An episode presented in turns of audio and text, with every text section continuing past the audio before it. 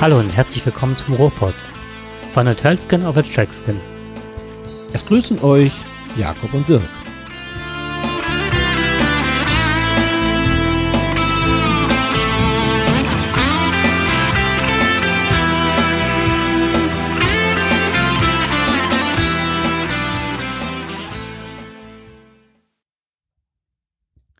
Gut, Ja, fangen wir an. genau. Hallo Jakob. Hallo Dirk, heute zur Hel- 111. Sendung. Da ist, äh, Ja, 100, äh, 111, ne? Genau. Du bist geliebt wie keins. oh, du bist ja heute ein Pöt. Ein, ja. tö, tö. pöt, pöt. So, beim letzten Mal habe ich dich äh, etwas, Dass du mich daran noch erinnerst. ja, ich war schockiert. Ich hatte Oh. so ein geiles Thema. oh Mann, das Und tat du mir so, wirkst das vor- ey, das war, aber es war, Aber nein, du musstest ja früh raus. Das- Von daher ist das, ist das nachvollziehbar. Und das Thema läuft uns ja nicht weg. Es ist ein, ein Thema, ähm, ein Boomer-Thema. ein Boomer-Thema, wo man sich wahrscheinlich noch tausend Sendungen noch abarbeiten kann. Aber mal zur Wiederholung nochmal. Ähm, ja, ich hatte das, glaube ich, in der letzten Sendung schon gesagt.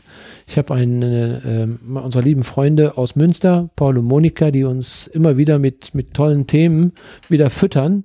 Und da haben wir, ähm, ja, ist- die hat, also, also in diesem Fall Monika. Monika hat mir einen sehr interessanten Artikel aus der Zeit geschickt. Und ähm, da geht es um die Boomer-Generation. Ja, ausgehend war das davon, als Paul und Monika, als wir uns mit Paul und Monika getroffen haben, wir machen das immer regelmäßig, ähm, unterhalten wir uns natürlich auch über gesellschaftliche Themen. Und da war das Thema ja nochmal, wir haben uns, äh, weil wir alle eine Generation sind, eben dieser Boomer-Generation, gab es ja diesen, diesen Sketch, oder das ist Satire, muss man sagen, eher, äh, meine Oma fährt im Hühnerstall Motorrad. Mhm. Äh, sie ist eine Umweltsau. Vom WDR war das, ne? Ja, ich glaube. Ja. WDR. Also das war, kann sein. Also es gab ja eine unglaubliche Reaktion. Ich habe das alles seinerzeit nicht so richtig verstanden. Ich so, was wollen die eigentlich? Was ist denn da jetzt so schlimm dran? Und äh, bin da gar nicht so richtig eingestiegen.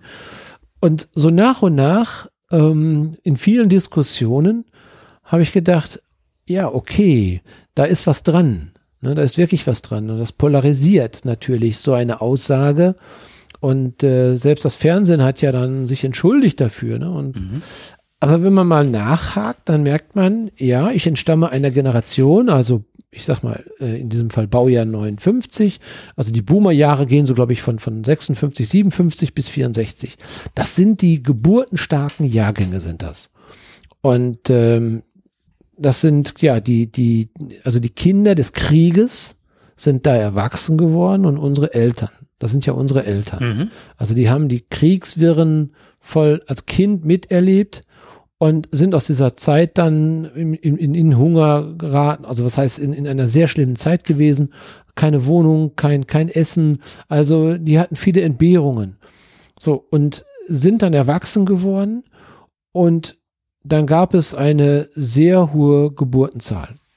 Mhm. Und ähm, diese, also der, der entstamme ich jetzt nun mal halt eben und wir haben das Glück, in einer Zeit geboren zu sein, eben um 1960 herum, ähm, wo wir den Aufschwung hatten, ne, wo die, wo Deutschland sich wieder äh, positionieren konnte, neue Technologien und so weiter und auch äh, der Wohlstand kam zurück und das hat uns natürlich als Kinder war es für uns eine keine Zeit der Entbehrung. Wir sind also in eine Zeit reingekommen, wo wir schon, also wir, wir hatten das Alte noch. Wir, wir wussten, da war, da, das ist, das ist also der Staub, der Kohlenstaub und so weiter. Also wenn er aus Dortmund kam, der hat nur Kohlenstaub gesehen. Es war ziemlich dunkel und äh, ja, die die Menschen, meine Eltern versuchten zu leben ne, und haben einen hohen Preis dafür bezahlt. Und, äh, und um uns, uns haben, also unsere meine Generation hat sich nicht wirklich jemand gekümmert. Ja, wir waren da, wir waren als Kinder da, hatten aber zu funktionieren, macht mal, ihr kommt schon klar. Und unsere Eltern, ich, man habe sie selig, die, die haben jetzt nicht unbedingt ähm, uns neue Weisheiten beibringen wollen, manche wollten das schon, aber die waren im Prinzip, waren die eigentlich ja, ich, ich fand es eigentlich okay. Ne? Mhm. Ich habe also keine großen Repressalien, ich habe keine schlimmen Situationen erlebt. Ich durfte eigentlich so reinleben. Man, hat sich nicht wirklich darum gekümmert. Also, Verantwortung für Schule, mach mal. Wenn du zum Zahnarzt gehst, geh doch. Ne? Also mach das alles. Also wir waren auf uns alleine gestellt, so ein bisschen. Viele jedenfalls. Man, nannt- man, man nannte, äh, wir, wir wurden auch die Schlüsselkinder genannt. Die Eltern mussten arbeiten und die Kinder mussten dann quasi mit dem Schlüssel, wurden ausgestattet mit dem Schlüssel und mussten dann eben nach Hause kommen, ihre Hausaufgaben machen, wenn sie sie gemacht haben, oder sich vielleicht ein bisschen um den Haushalt kümmern, wenn sie ein bisschen Verantwortung getragen haben. Also nur mal zur Erklärung, was diese Generation ausmacht. Du hast ganz viele Punkte genannt, so äh, wo ich mich gerade an der Grenze fühle, weil äh, ich kenne, ich kenne noch Leute, also Schlüsselkinder. Das war immer, man hatte mal ein Band Genau, umhängen und dann wirklich so einen grob schlechtigen Schlüssel halt, Richtig. ne? Mit einem großen Bart und so weiter. Genau. Das war bei, man hat ja nicht diese richtig. tollen Schlösser, wie man sie heute Genau, hat. aber die ne? hatte ich, den, Schlüssel hattest du immer umhängen Mhm. und damit gingst du zur Schule und gingst du auch wieder zurück. Das war, also ich kenne ganz viele. Das war bei uns, äh, gab es den Begriff tatsächlich auch noch. Meine Oma war zu Hause und für die war das damals noch, die hatte mal zwei Sätze. Das eine war ja, ist ein Schlüsselkind, das war also wirklich sehr abfällig von ihr. Äh, wenn die Eltern, für sie war es äh, unverständlich, dass beide Eltern arbeiten gingen. Mhm. So, bei mir war es ja das Gleiche, das fand sie nicht so toll. Ja, Und ähm, also Schlüsselkind war eins und äh, kennst du das auch noch? Die Frau geht nur arbeiten, damit man sich das Auto leisten kann. ja, natürlich. Das war Ja. so, ne, ja, die kommen gut über die Runden. Also ein Job Ja. reichte ja auf jeden Fall zum Überleben, Miete zu zahlen und das Ganze. Genau, Das zweite war, um Luxus zu haben. genau. Und sie wollten leben. Unsere Eltern Ja, wollten leben. genau. Sie wollten aus diesem, diesem so ganzen alles Dilemma noch, raus und ähm, viele haben es halt eben nicht gepackt, weil es war einfach zu viel. Ne? Sie wollten Mhm. verdrängen. Die haben Richtig. ja nun ein, sie haben ja was Schlimmes erlebt, sie haben viel, also sie- viele Tote gesehen, haben äh, Familienmitglieder verloren, teilweise ihre Eltern, die ja noch, gerade diese Eltern aber auch, die ja noch ähm, sehr streng waren zu ihnen. Sehr, sehr streng. Mhm. Und ähm, sie wollten es einfach besser machen schon mal, so wie wir es ja dann später auch mit unseren Kindern noch machen wollten. Also das ist ja so das Bestreben. Wir wollen es ja immer irgendwie ein bisschen besser machen. Und ähm, diese Generation hatte einfach nur eins im Sinn, irgendwie noch zu leben, noch am, also den, den Wohlstand zu genießen. Und ähm, aus dieser Generation, wie gesagt, entstammen wir. Ich will das jetzt nicht zu sehr ausbreiten. Das heißt, wir haben aber in der Zeit, also wir haben am Wohlstand aufgebaut, also den Wohlstand haben wir natürlich sehr genossen, diese Generation. Plötzlich kamen Sachen wie Computer, dann kamen ähm, neue Musikrichtungen kamen, da kam Techno auf einmal raus, äh, ganz andere Richtungen, was wir vorher alles gar nicht hatten. Ne? Also unsere Eltern hatten das alles nicht. Wir haben in der Zeit sind ganz, ganz viele Musikrichtungen rausgekommen. Das ist gar nicht so bekannt. Das sind ja nicht nur die Beatles gewesen. Also es ist ja, der, der sind ja so viele Sachen hier hingekommen. Äh, der Soul und so weiter. Das waren alles Sachen, die ja nochmal neu äh, geschaffen worden sind. Also die Musik hat sich neu aufgestellt. Die Technik hat sich aufgestellt. Wir hatten den ersten Computer. Diesen riesigen Computer, der da stand. Auch Heute kriegen die Kinder ein Handy in der Hand. Ne? Aber wir mussten ja wirklich noch mit diesem alten, mit dieser alten Maschine da noch arbeiten. Schreibmaschinen, die noch richtig, ich habe, wir haben Schreibmaschinenkurse gemacht, da musst du richtig drauf tippen. Also bis die Finger blutig waren. Also um das zu lernen. Ich kann heute Wir sind nicht weit auseinander. Ich merke das an deiner Erzählung. Gut, wie sehr das noch da aktiv, wie weit das reinging. Eigentlich, ne? Wie es auch in deine Generation noch mit reinging. Mhm. Wir sind, also ich bin wirklich, ich habe eben auch, äh, auch vom Alter her sind, bin ich an der Schnittstelle ne, mit 67. Genau. Ist halt, Richtig. ich habe Schreibmaschine gelernt auf einer alten Schreibmaschine. Die war schon elektri- elektrifiziert, aber nicht so eine, die so vom Band hatte, so eine Breite, sondern wirklich eine. Ich hatte noch die ganz alte, noch die Breite, nicht elektrisch. Ne? Ja, also ich hatte ja elektrisch, wo du aber noch so ein, Ba- also so ein Plättchen Ja. reinlegen musstest. ja, genau. Und wir haben damals an der höheren Handelsschule, also ich habe ja zuerst mal so eine Wirtschaftsschule noch, Fachabi Wirtschaft gemacht und da haben wir äh, mit Marschmusik mussten wir das. Und das war alles nicht elektronisch, sondern da war dann irgendwie so, so ein großer Kasten mit den Buchstaben mit so einer Plexiglasscheibe und dann irgendeine Elektronik, nicht digital, analog, wurden dann die Buchstaben angezeigt, die wir dann tippen mussten. Also schon abgefahren. Ja. Und jetzt kommt es, also aus der Generation stammen wir, die jungen Leute heute, sehen natürlich, diese Generation hat es, wenn alles gut gelaufen ist, hat es eigentlich geschafft. Die gehen Mhm. jetzt alle so nach und nach in Rente, viele in Frührente. Ähm, sie haben in der Regel gute Jobs. Meistens vielleicht sogar irgendwo in einem verantwortlichen Bereich, haben also auch nicht schlecht verdient Mhm. und haben auch die Position auch besetzt, die sie gerne hätten, teilweise. Aber was die, was die junge Generation auch sagte, und das äh, ist aus einer Geschichte heraus, dass, äh, dass gerade in der Politik, dass wenn dann jüngere Leute dann etwas sagen, dass dann ältere Politiker kommen, kommen Sie erstmal in meinem Alter oder Sie haben doch noch nicht wirklich dran am Krieg teilgenommen und Sie haben dies nicht gemacht und Sie, wir haben noch nicht mal richtig gearbeitet. Wir mussten das alles aufbauen. Also wir sind diejenigen, die den jungen Leuten oder den anderen Generationen erklären wollen, was wir alles geschaffen haben, was wir alles gemacht haben. Und dann kommt jemand her und sagt, ja, ja, was ihr gemacht habt, war nichts anderes als unsere Welt kaputt zu machen. Ihr habt unsere Umwelt kaputt gemacht. Ihr habt das, ihr habt gesaut ohne Ende. Ne, ihr habt Kohle rausgefeuert. Ihr habt Energie einfach, ihr habt keine Energiewende eingeleitet. Ihr habt alles das nicht gemacht. Ähm, ihr habt immer nur große Sprüche gehabt. Ja, ihr habt ein bisschen Glück gehabt, am Wohlstand teilgenommen. Wir haben es heute viel, viel schwerer. Und ihr habt uns im Grunde genommen die ganze Suppe eingebrockt, dass wir heute Massentierhaltung haben, dass wir dies haben und jenes haben und so weiter. Also diese Boomer-Generation wird gerne von der jüngeren Generation dazu verwendet, ähm, also schuld an dem zu sein, was heute ist. So, und das hat mich Mhm. so ein bisschen auch zum Nachdenken gebracht. Da habe ich gedacht, oh, eigentlich warst du auch so oder hast du auch deinen Anteil daran? Ja, natürlich haben wir unseren Anteil daran, weil wir natürlich unser Leben aufgebaut haben. Mhm. Und jetzt kommt dieser schöne Bericht eigentlich da. Alle schimpfen immer auf die Boomer. Und äh, jetzt kommt dieser schöne Bericht aus der, aus der Zeit. Da hat sich äh, ein äh, Journalist mal das genauer angeschaut und hat gesagt, naja, so ganz richtig ist das ja nicht, was die jungen Leute sagen. Wir haben den Boomern auch einiges zu verdanken. Und nicht, dass ich jetzt sage, mea culpa und äh, ich habe jetzt, also, ich, also mir wird verziehen und ich bin jetzt doch wieder von aller Schuld frei, das, das soll das nichts heißen.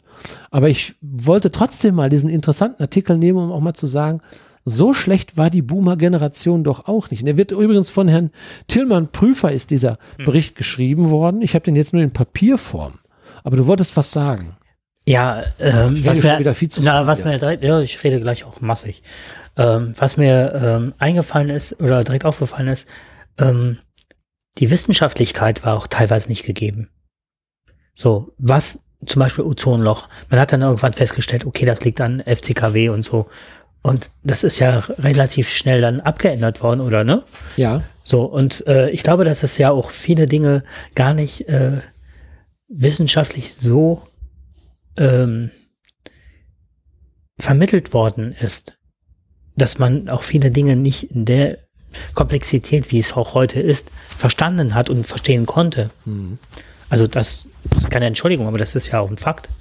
Ja, ich glaube, also ich, ich sage mal teils, teils dazu. Ja, du hast recht, die Wissenschaft war nicht in vielen Dingen so weit vor 40 Jahren, um zu erklären, dass das, was wir jetzt tun, möglicherweise uns irgendwann schaden wird. Aber im Laufe unseres Lebens äh, haben wir schon, also wenn ich jetzt mal so das zurück reflektiere, also wir haben ja relativ schnell, haben wir gesagt, wir verzichten auf Fleisch und vor, vor 40 Jahren nicht im Gedanken, dass das der Umwelt, dass der Umweltschutz damit ber berücksichtigt wird. Das wussten wir zu dem Zeitpunkt nicht. Da bin ich dann wieder, das, das trifft dort eine These zu. Aber weil wir gesagt haben, das Tierwohl steht vorne. Ne? Da Mhm. sind wir, Mhm. das konnten wir einfach nicht mehr mittragen.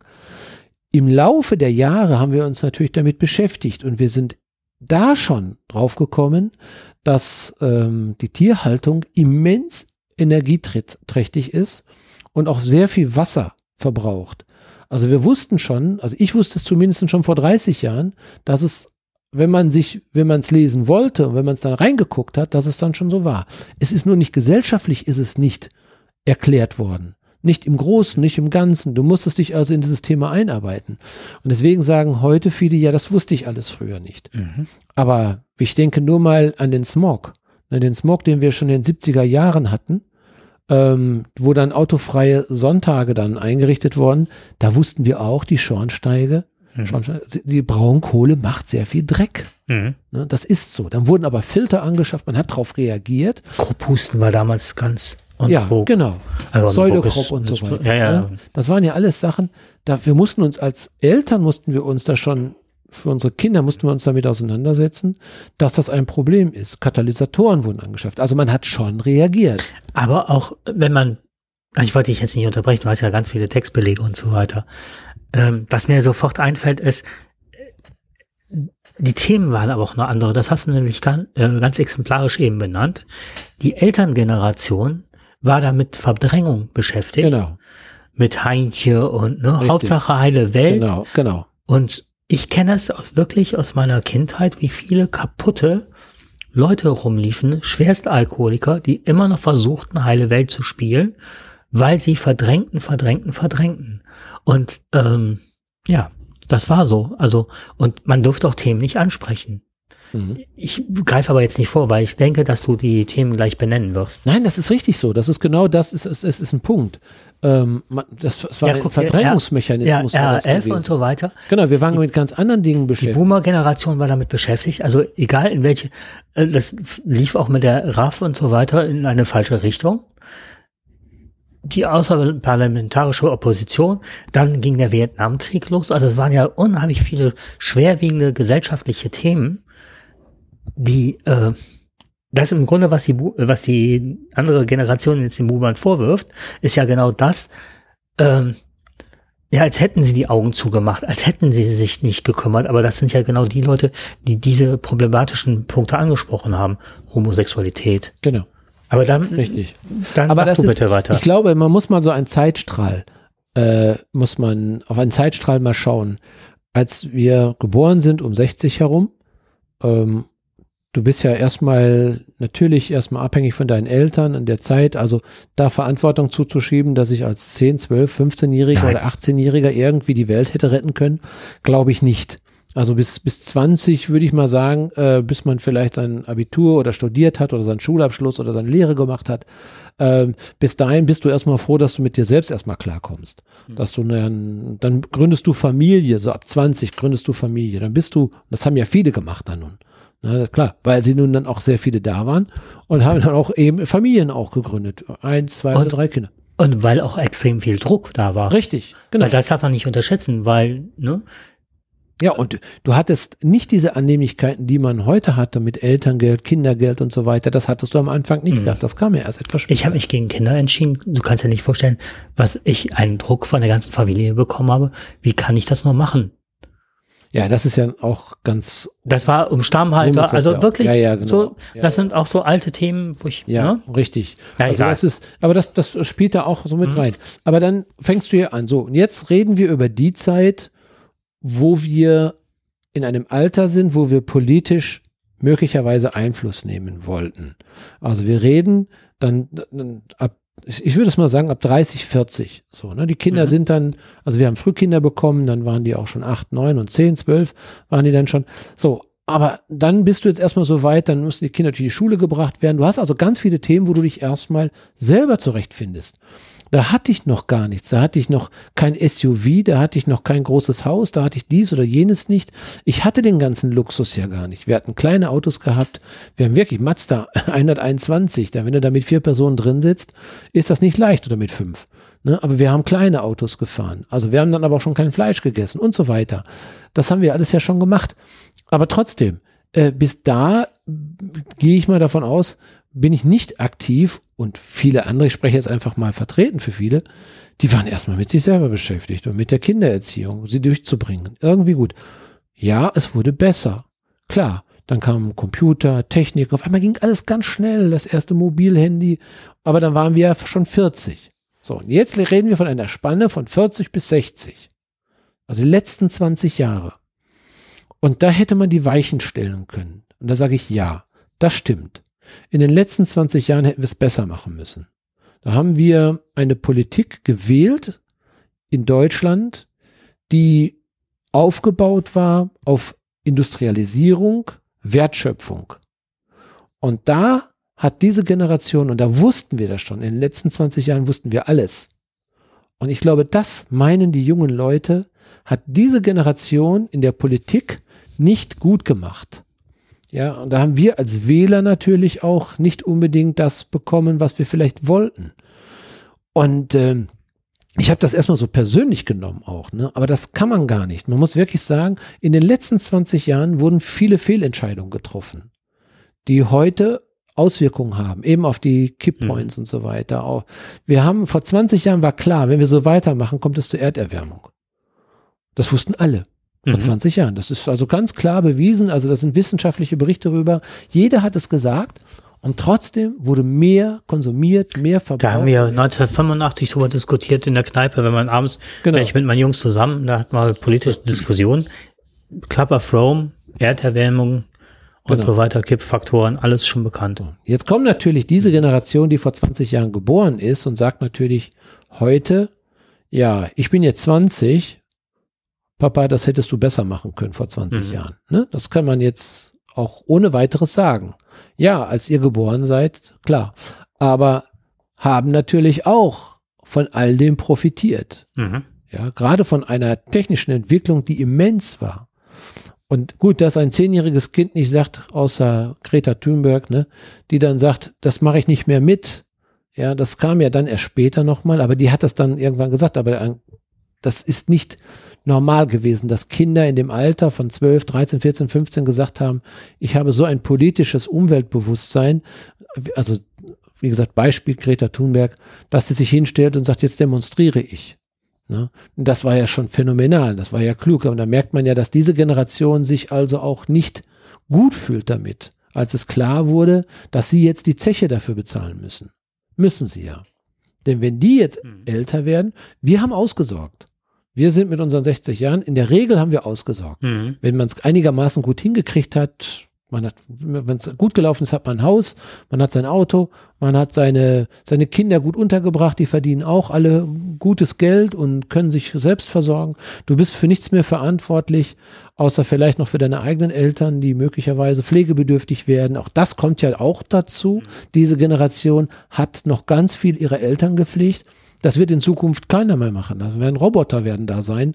Und wenn ich irgendwann in 20 Jahren mal vielleicht in einem Pflegeheim sein sollte, dann werden mich zum größten Teil Roboter pflegen als Menschen vielleicht, mhm. möglicherweise absolut. Andreas absoluter Traum. Ja. also ich glaube kaum, dass die heutige Generation sagt, mhm. ach, da habe ich aber Spaß dran, meinem Papa vielleicht noch mal die Windel zu wechseln. Das wollte ich schon immer mal machen. Und also da muss man einfach sagen, also ähm, da haben wir wirklich vielleicht die größten Fehler gemacht. Ne?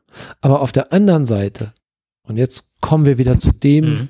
wo ich sage, und das finde ich in diesem Bericht eigentlich sehr schön, dass man auch sagt, ja, aber sie haben ja auch viel Gutes gemacht. Ne? Also wir haben auch viele gute Entscheidungen getroffen. Wir haben Technologien auf den Weg gebracht gerade in den letzten 20 Jahren. Ne? Reden wir von, von, von Bill Gates, wir reden von, der ja heute noch sehr stark, äh, auch in der Medizin ja auch ähm, Fortschritte macht. Ne? Also die ganze Generation, die aus der, die sind jetzt gerade dabei, Mittel gegen Krebs zu entwickeln. Ähm, wie gesagt, die Digitalisierung, äh, Elektroautos, das entstammt aus den Federn vieler, die genau aus dieser Generation schon. Wir können auch über die Musik reden. Auch da habe ich ja schon anfangs mhm. gesagt. Die Musik ist auch von vielen geprägt worden, die genau aus dieser Generation kommt. Und davon profitieren wir auch. Und man hat mal einer man hat Studien, also Studien belegen das, dass diese Generation, die Boomer-Generation, weitaus weniger, also umweltbewusster ist und weniger mit dem Flugzeug fliegt als junge Leute. Das macht dann an, also es sind teilweise 20, 30 Prozent, wo junge Leute weniger heute umweltbewusst leben. Also immer nur zu sagen, es wart ihr ja nur in Schuld. Bitteschön, ihr jungen Leute heute ab 20, ihr habt auch genauso die Verantwortung und sie benutzen das Flugzeug. Sie, sie wollen auf großen Schiffen, sie wollen weit reisen, sie wollen leben, sie wollen alles machen und äh, sie wollen gut essen gehen. Sie wollen viel Licht in der Stadt haben. Sie wollen Power haben. Sie wollen immer nur Spaß haben. Das kostet, ich meine, das, das ist viel Energie, was da verbraucht wird. Mhm. Und jeder, der ein Handy trägt, weiß, wie viel Energie das ist. Und wie viel, du musst nur einmal gucken, wenn du E-Mail schreibst. Dafür wird so viel Energie verbraucht. Frag mal heute einen jungen Menschen, ob er denn auf WhatsApp äh, verzichten könnte. Da, da wird er dich angucken und wird sagen, hör mal, bist du bescheuert? Ich Ja. weiß nicht mal, wie, wie ähm, das wurde mal umgerechnet bei je- jeder Google-Anfrage. Ähm, das verbraucht so viel Energie wie ein, äh, eine Tasse Wasser erhitzen.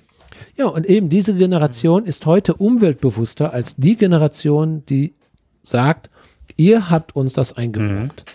Und äh, das muss man dann auch ein bisschen differenzieren dabei. Ne? Und, wenn ich dann noch so Mhm. sage, wenn man bedenkt, Thema Spendengelder, wer zahlt denn die meisten Spenden? Das sind Mhm. nicht die jungen Leute heute. Das ist diese Generation, die natürlich finanziell gut gestellt ist in der Regel, wenn sie Glück gehabt haben. Und die haben ein weitaus höheres Spendenaufkommen. Also die, die großen ähm, ja, äh, die, die Organisationen, die haben jetzt schon Angst, wenn diese Generation wegbricht, die gehen davon aus, dass in den nächsten zehn Jahren die Spenden äh, um, um bis zu zehn Prozent einbrechen werden, Mhm. weil die nicht da sind. Diese Generation hat die Rentenkassen gefüllt. Ja, sehr deutlich. Und sie haben das höchst, also sie haben sehr viel Einkommen, also Steuereinkommen, Mhm. sie haben sehr viel Einkommen abgegeben an den Staat. Sehr viel Geld. Dem Staat ging es damit gut. Ähm, ich gehöre der äh, Generation X an, also Generation X, der Slacker. ne, Boomer, das Pendant jetzt dazu ist Slacker, das fand ich jetzt, ähm, hab mal nachgeguckt und äh, Slacker heißt eigentlich locker, lose, flau, lasch, Bummeland, Drückeberger, Faulpelz, faul, nichts zu. Findest du dich wieder? Äh, Nein, natürlich nicht. Das ist das, was uns vorgeworfen wurde. Weil wir sind die Generation, die dann angefangen haben, was weiß ich, Ökos zu sein. Oder ähm, Punks. Genau. Obwohl die Punk-Szene auch aus dieser Boomer-Generation kommt. Teils, ich auch teils. nicht. Teils, teils. Also das sind Schnittmengen. Ja, wahrscheinlich, klar. Ne? Ja, ja, Das klar. geht Ne? Also bei uns sind es dann auch äh, die Punks, die dann so, so, so nachher diese Schwarzträger wurden. Ne? Mhm. Und ähm, also meine Generation ist dann die 65, äh, also ich gehöre jetzt deswegen Schnittstelle, 67 bin ich geboren. Und geprägt durch großen technischen Fortschritt, ja. Ausbau des Umweltschutzes, Umweltkatastrophen, Ozonloch, Tschernobyl, Integrationsprozess der EU-Konjunkturkrisen und wachsenden Arbeitslosigkeit. Und was jetzt dazu kommt, ist, für mich war das Schlagwort damals New Future. Das war ja, das war ja unser Statement.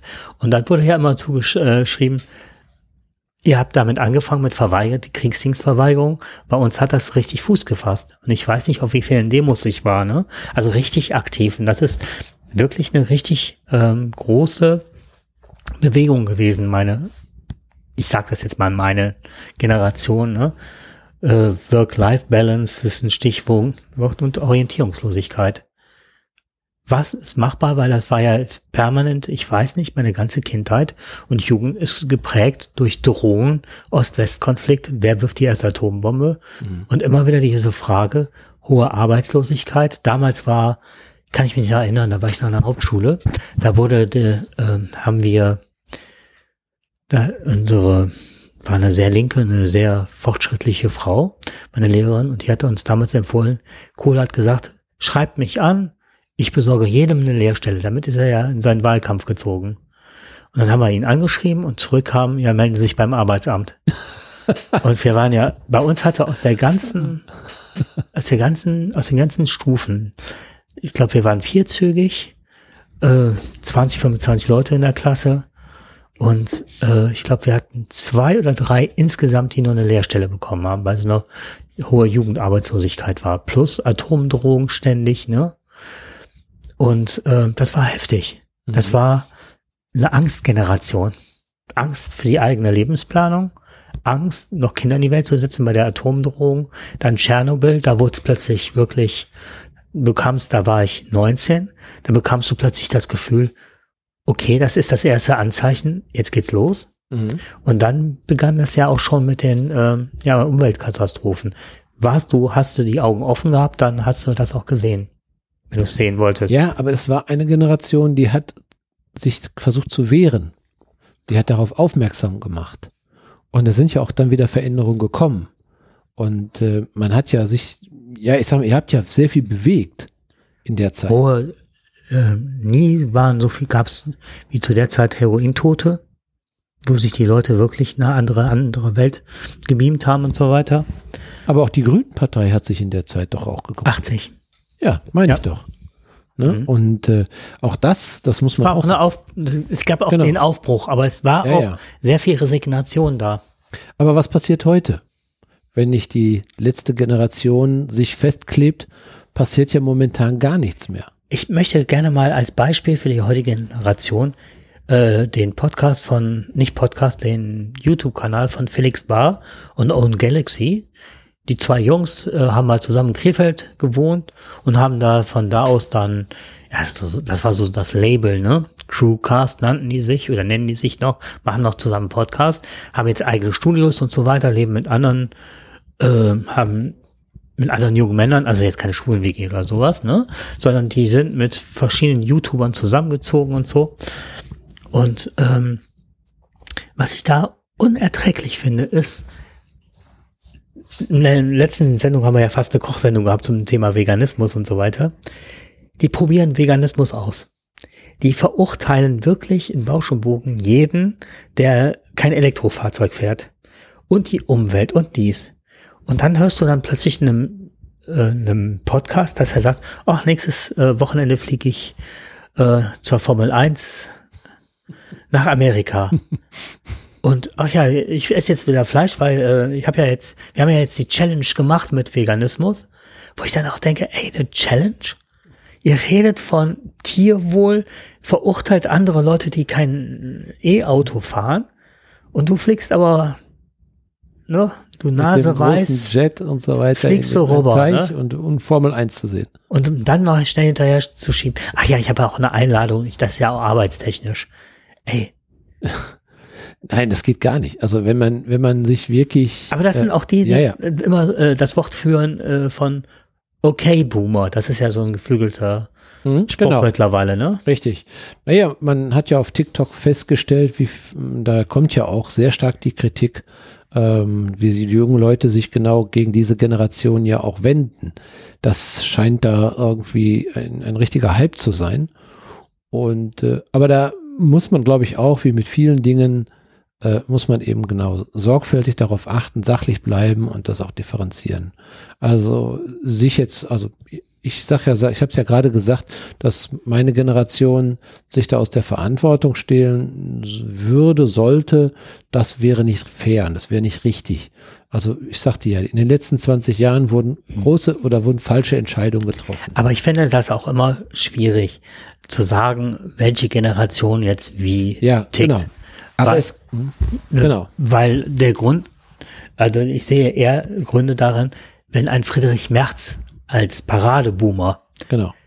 da wirst du ja auch seine Politik nicht unterstützen, gehe ich mal von Richtig. aus. So, du hast ja ein anderes ne, äh, Ansinnen. Und das sind ja sehr viele Leute an Schaltstellen, die vielleicht Boomer sind, wo wir aber beide aus unseren Generationen heraus sagen, das ist katastrophal, was da passiert.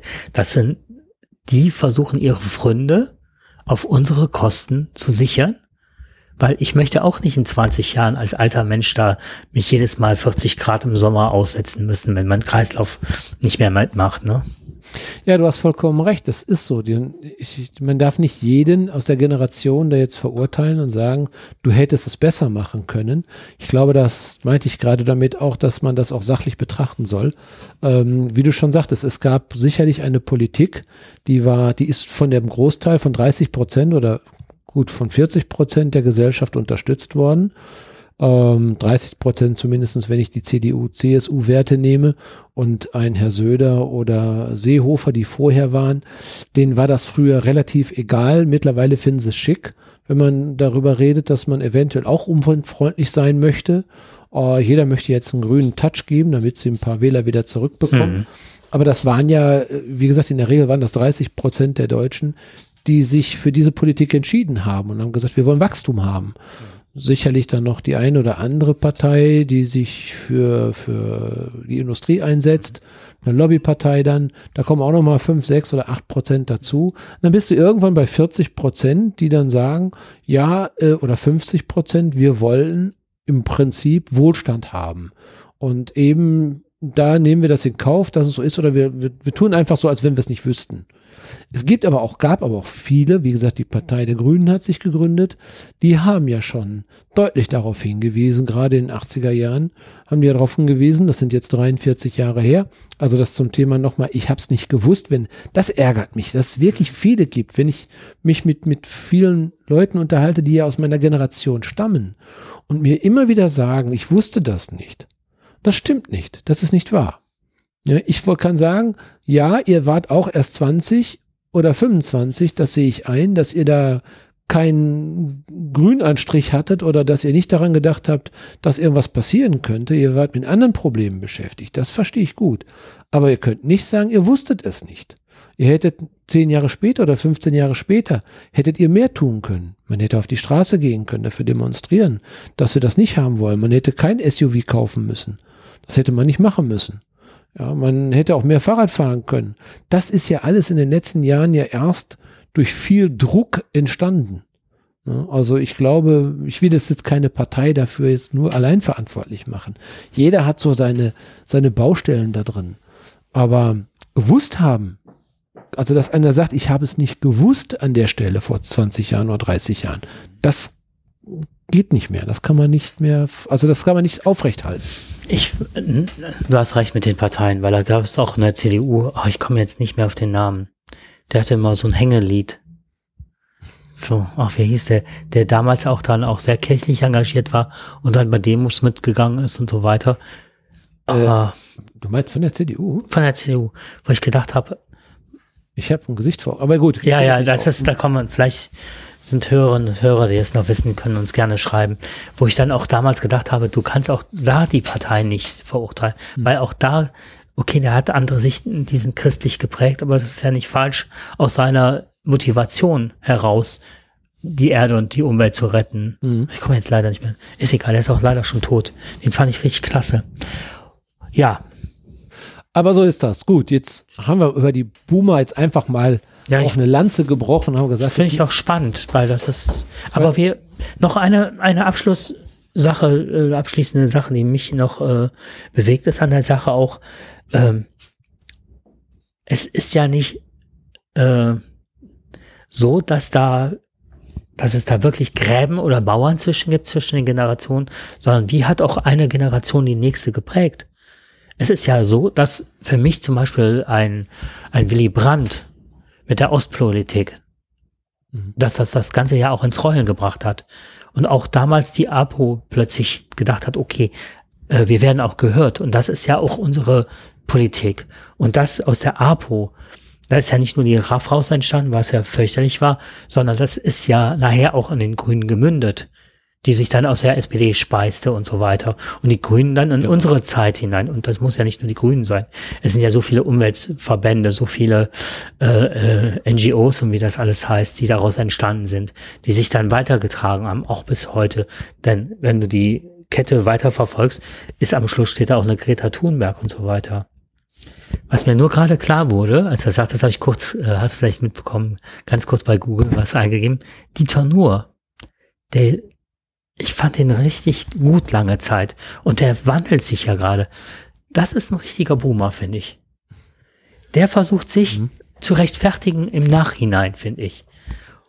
Ja, es gibt ja so einige ganz lustige Anekdoten immer von dir oder Geschichten von ihm, ähm, wo man wirklich der, ja, ich sag mal, wo man wirklich glauben kann, auf welcher Seite steht er denn eigentlich? Ja.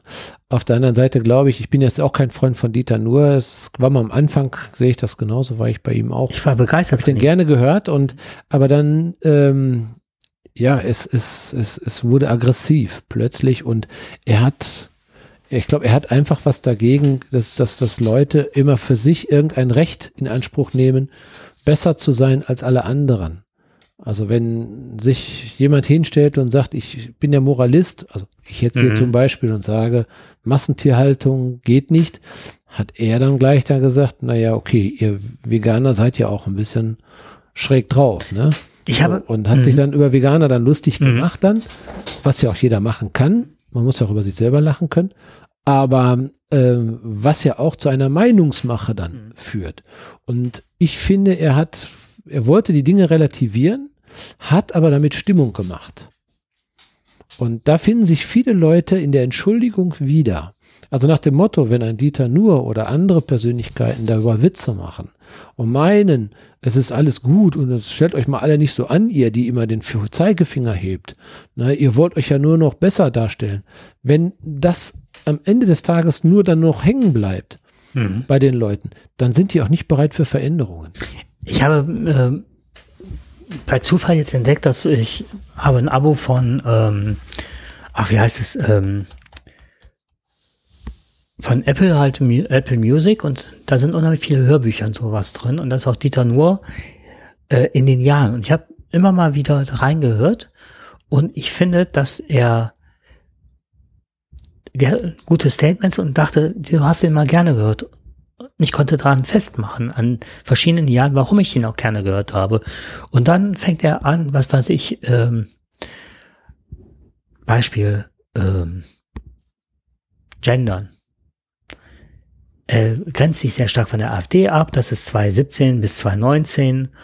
Und dann kommt immer mehr so da auch das Thema Gendern und Moslems und so weiter, wo du bei vielen Statements sagen kannst, okay, da ist unheimlich viel Wahres dran und ne, also es ist seine Meinung und das kann er ja vertreten und ich kann auch teilweise Ansichten übernehmen. Beispiel, jetzt aktuell würde ich sagen, ich habe ein großes Problem damit, ähm, wenn uns als Lehrern verboten wird, über den äh, Konflikt in Israel zu sprechen, weil es irgendeiner Partei nicht behagt, dass wir mit den Kindern, obwohl wir dazu aufgefordert sind, darüber zu sprechen, weil es eine andere Meinung gibt, die auch teilweise durch Fake News äh, einseitig belastet sind. Da möchte, das sehe ich nicht ein. Da möchte ich, wir haben eine Aufklärungsfunktion. So. Das kann ich verstehen, wenn das ein Thema ist, weil das halt, das bedeutet Freiheit sagen zu können und ne, wenn du das an Fakten festmachst. Da finde ich es schwierig, wenn Dieter nur dann irgendwann anfängt und nur noch zu polemisieren. Zu sagen, sich nur noch über die Burka aufregt. Ja, Burka finde ich auch nicht klasse. Aus frauenrechtlichen Gründen. Aber wenn eine Frau das will, bin ich doch der Letzte, der hin, das ist ihre freie Meinung. Dafür darf sie mich aber nicht in meiner Freiheit einschränken. Da sind wir bei Kant. Mhm. So. Ja, Dieter nur, was heißt Dieter nur, provoziert ja. Ja, Und aber ganz bewusst in so, diese Themen rein, Aber weil er da weiß, damals hatte, damals hatte man so, so noch das Gefühl bei ihm, okay, da steckt noch was hinter. Und dann waren auch teilweise, manchmal konnte man sagen, okay, da gehe ich mit, aber oftmals oder nicht mit und mit, äh, oftmals konnte ich sagen, okay, das ist prima, da kann ich mitgehen. So von seinem Gedankengang. Das ist eigentlich ein sehr humanistischer Gedankengang, den er hatte. Das ist weg. Und das ärgert mich so an ihm. Er polarisiert nur noch. ja. Er provo wie du sagtest richtig, der provoziert nur noch. Und leider bleibt das Falsche hängen. Exakt das. Und es gibt so die Berechtigung dafür, ja, wenn, wenn man darüber Witze machen kann oder wenn jemand darüber Witze macht und meint, das gibt eine Berechtigung dafür, dass man so machen kann, dann ist das so. Und ich glaube, bei manchen Themen muss man wirklich schon ein bisschen aufpassen. Es ist, Mhm. ist sehr schwer. Also über, gerade über solche kritischen Themen muss man auch lachen können. Ähm, gar keine Frage. Ja, absolut. Aber es gibt für gewisse Dinge gibt es halt eben ein, ein No-Go, also Holocaust etc. Ne? Mhm. Und ich, ich finde auch, wenn die Würde des Menschen hier angetastet wird, das gilt auch für die, die hier leben, auch wenn sie eine andere Staatsbürgerschaft haben. Und das gilt aber auch für alle Menschen auf der Welt, was wir für uns beanspruchen, ähm, die Würde des Menschen zu beachten, ähm, ist das das höchste Gut, dann Mhm. muss das auch für uns auch gegenüber anderen respektiert werden. Und manchmal wird dann vielleicht doch so eine rote Linie einfach überschritten. ja. Und ähm, das, das dafür muss, weißt du, ich, ist es gut, dass, dass es Menschen gibt, die auch sowas vielleicht humorvoll in irgendeiner Art und Weise oder zum Nachdenken geben. Manche, der Dieter Hüsch konnte das ja einfach wunderbar. Traumhaft. Traumhaft. Also ich, ich, da wird ein Dieter nur niemals hinkommen, Mhm. niemals. Ähm, also der, der sollte sich häufiger Dieter, also den, den Dieter Hüsch anhören, Mhm. um einfach nur mal zu sehen, was, was wirklich gut ist.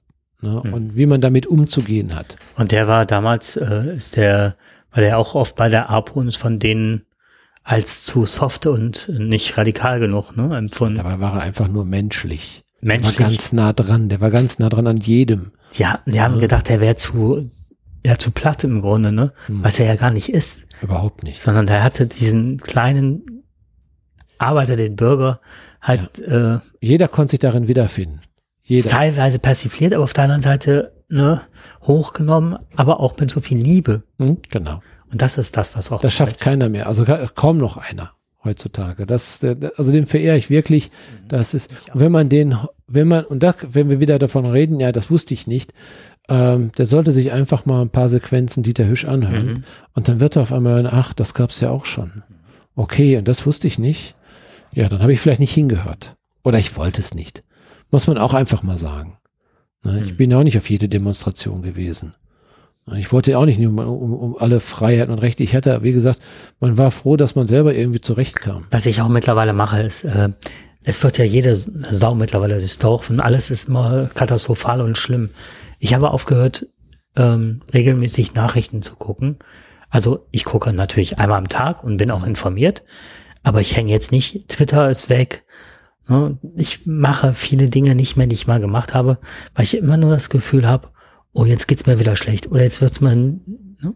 Das heißt nicht, dass ich in den Tag hineinlebe, aber ich hole mir die Information portionsweise ab. Ich glaube, man muss aufpassen, dass man nicht zwischen Facebook und X heißt das ja heute, Mhm. glaube ich X, ne? Ja, das habe ich beides Ich bin nicht. bei beiden nicht, ne, dass viele da oder dass man sich ständig posten muss. Also ich bin bei Facebook irgendwie angemeldet, aber nicht. Ja, ja, ja, ja, genau. aber dass man sich ständig posten muss, dass man ständig wieder was Neues erfinden muss. Ich glaube, da, da zerreiben sich gerade die jüngeren Leute dazwischen. Unheimlich. Und dann bleibt kaum noch Zeit für einen guten Job, ja, für Familie und, und, und. Äh, da gibt es so viele wichtigere und schönere Dinge, die man erleben kann, Hm. als sich das anzugucken, ob jetzt einer da gerade Mhm. irgendwo äh, irgendwie so einen Blödsinn macht, da auf TikTok. Ja, TikTok Hm. gibt's ja auch noch. Ich sehe es ja, ich, ich sehe es ja. Ich, Was zurzeit ganz schlimm ist bei TikTok ist Hot äh, Chips heißen die, also extremst ähm, scharfe Chips, die die Kinder essen. ja, habe ich gehört. Das ist ja furchtbar, ist das ja. Ja, Also sonst wo halt, äh, aus irgendeiner Quelle im Internet und dann auch anderen Ja. unterjubeln. Ist mir auch mittlerweile schon ist nicht untergekommen. besser als eine, Chal- eine Vegan-Challenge. Ist Ja. nicht besser. wenn, du dann, wenn du eine Challenge machen musst, Ja. um vegan zu essen. ja. Naja, Aber, Aber- ich habe auch noch ein Thema auf dem. Herzen. Du hast ja letztens von, da war ich schon geneigt, das zu erzählen. Ähm, ich habe einen so miesen Urlaub hinter mir, ne? Boah, ey, das trägt mir fast noch die Tränen in die Augen. wo warst du noch? Äh, ich erzähle mal von Anfang, Anfang an, an. Äh, ne, von Anfang an, weil das war, äh, also ich habe ja schon mal erzählt, dass ich halt mit sehr schwierigen, auffälligen Schülern arbeite. So, und die letzte Zeit war wirklich sehr aufreibend und ich war froh, dass ich jetzt Ferien haben könnte oder hatte. Und wir hatten, wir haben ja uns so einen kleinen ähm, Renault Kangoo umgebaut, wirklich richtig klasse. Darin kannst du eigentlich schlafen, nicht eine ganze Woche, aber so mal eine Nacht, ne, irgendwo stehen. Und wir haben das Dachzelt ja toll verkaufen können und haben uns ein Zelt gekauft, was man hinten beim letzten Mal, den, wo ich so, hatte ich noch. ne, das hat ja hier erzählt, wo ich richtig glücklich und stolz war, dass man da auf neun Quadratmetern richtig das hinten dran und auch mit dem Auto wegfahren kann. So, das hatte ich erzählt. Wir freuen uns wie die Schneekönige, steigen ins Auto, wie man es halt so macht, Brote geschmiert, Kaffee gemacht. Wir fahren nach Holland, nach Newfleet. Nix Berauschendes. Und immer wenn ich in der Klasse war und es war anschaulich, wirklich runterfahren, diese, dieser dumme Spruch, die Seele baumeln lassen. Ne? Mhm. Ja, wir fahren los, kommen da an, herrlichstes Wetter für die ganze Woche, warmes Wetter, Oktoberwetter angesagt, traumhaft. Bauen das auch war noch toll, diese Anlage, wo man sonst bisher schwierig irgendwie noch einen Platz bekam, komplett frei. Wir waren das einzige Dauercamper, aber von den anderen Camper kein Mensch da. Wir konnten uns aussuchen, herrlicher Stellplatz. Wir bauen das Zelt auf und es bricht eine Stange, ein Gelenk. Ein wirklich ein dickes Plastikgelenk, wo du denkst, da kannst du beim Vorschlaghammer draufhauen. Bricht einfach weg. Wir gucken uns das an. Wir hatten das Set ja mal aufgebaut, aber nicht im Regen. Und dann war das Plastik war wie morsch. Also äh, und die Schraube, die da drin war, die war krumm. Und wir hatten uns das nach Anleitung, wir hatten noch ein YouTube-Video, weil wir wollten es exakt so aufbauen, ne, wie das, haben das Schritt für Schritt, wir haben keinen Fehler gemacht. Okay, Schraube krumm, Schraube verrostet. Wie kann eine Schraube, die nagelneu ist, so verrostet sein? Mhm. So. Überlegt, überlegt, halbe Stunde lang. Wir haben keine Chance, das ist so ein Spezialteil. Äh, wir kriegen das nirgendwo. Wir können nach Hause fahren. 250 Kilometer, halbe Stunde da, 240 Euro gezahlt. Haben wir aber zum Glück wiederbekommen von dem Camper. War super lieb. Sind wir nach Hause gefahren. Haben dann Äh, fehl mir die Worte. Ja, wirklich am Boden zerstört. Wir haben beide Mhm. geheult, ne? Weil das tolles Wetter. Mein Hund ist jetzt zwölfeinhalb, hat ein bisschen Arthrose, läuft schlechter, kriegt, Mhm. da kann ich noch mal drüber erzählen, das ist sehr spannend. Die kriegt eine Spritze, aber ne, die schwimmt halt gerne. So, und ich weiß auch nicht, wie oft ich noch mit ihr fahren kann, ne? Okay. Nach Hause. Dann haben wir gedacht, wenn wir das jetzt sofort uns beschweren, kriegen wir das Teil vielleicht neu. Dann können wir, haben wir zwei, vielleicht drei Tage maximal verloren.